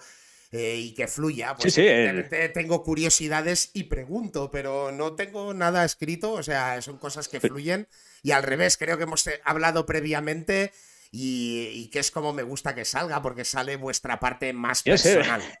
O sea. No sé, yo, yo, no me he enterado realmente cuando hemos pasado el directo y cuando no. O sea, estoy con el móvil hablando contigo. Pues esto sería una videollamada, tío. Total, total. Esa, ese, eh, y tú me dices, estaba escuchando X personas. Digo, hostia, pues no lo sé, ¿no? Ese es el espíritu. Pero es así, o sea, no. Eso, eso es lo que, lo que mola, digo. O sea, estar hablando con, con una persona cuando estás en una videollamada. Pues yo, es así, ¿no? Pues yo más que que se nos suscriban, que evidentemente está guay, ¿eh? O sea, que Wario Radio pues nos tenéis en todos los lados. O sea, estamos en, Instagram, estamos en Spotify, estamos en YouTube, estamos en, eh, bueno, en Twitch, si nos estáis siguiendo ahora, estamos hasta en TikTok. Y evidentemente que está guay, que si nos seguís, hostia, de putísima madre, que cuanto más grande hagamos la familia, pero lo importante, no, Es, lo importante no es a mí, Hoy hemos hecho el directo, los que habéis participado en el chat, muchísimo amor y muchísimo agradecimiento porque nos ayudáis a, llenar toda esta charla de cosas muy coherentes y cosas muy interesantes. Pero lo más importante de toda esta charla es que si hoy no la habéis seguido y os la habéis perdido, os podría decir que es jodan, pero no, tendréis la oportunidad mañana de escuchar el audio podcast en Spotify, porque estamos en Spotify, estamos en Google Podcast, estamos en Amazon Podcasting, estamos en todos los putos lados. O sea que si queréis, nadie os obliga, lo podéis escuchar y a los que nos sigáis el domingo en YouTube, porque el domingo saldrá el vídeo en YouTube, porque sé que al final os mola ver nuestras caras y que somos guapos y es lo que toca. Eh, lo importante es que vais a ver mi recuadrito aquí donde yo salgo, pero lo importante es el recuadrito de al lado donde podéis ver un Instagram con una arroba conducta bits. Es que entréis en el Spotify de este señor, entréis en el Instagram de este señor y escuchéis porque os, yo creo que no os va a dejar indiferentes.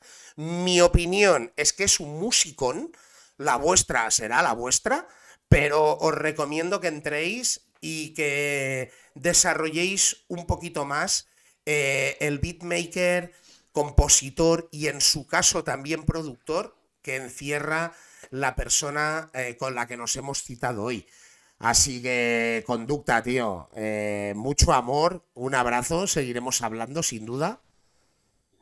De acuerdo, oye, igualmente, ¿sabes? Igualmente, todo un detallazo, ¿eh? Invitarme, tío. No, hombre, el, detallazo. el honor, no te quepa ningún tipo de duda, es para nosotros, desde luego. Desde luego que, es un honor tenerte, escucharte y poder intercambiar opiniones, sin duda. Así que a todos los que nos habéis seguido en Wario Radio, eh, o a los que nos seguís, o a los que nos seguiréis, no hay otra cosa que, aunque seamos muy chungos y seamos muy de calle y seamos muy gangsters y toda la historia, daros muchísimo amor por todo el apoyo que nos dais eh, solo me queda que daros amor. Hemos tenido el episodio 37 hoy con Conducta Beats, eh, mágico, como siempre, y esperando, pues nada, seguiros viendo por aquí. La semana que viene volvemos con un Wario Radio. Lo dicho, mañana en Spotify, los que no podáis ver vídeo y vayáis conduciendo y os mole eh, poneros un poco al corriente de todo lo que hay en este país y de lo que muchos medios muchas veces no dan mucha bola es lo que hay. Nosotros se la damos porque tenemos nuestro criterio. Y nada, nos vemos en Wario Radio. Mucho amor, mucha paz. Y como empezábamos con aquel dicho grande que hicieron grandes Public Enemy, Brothers and Sisters, muchísimo amor. Esto ha sido Wario Radio. Peace and Holla.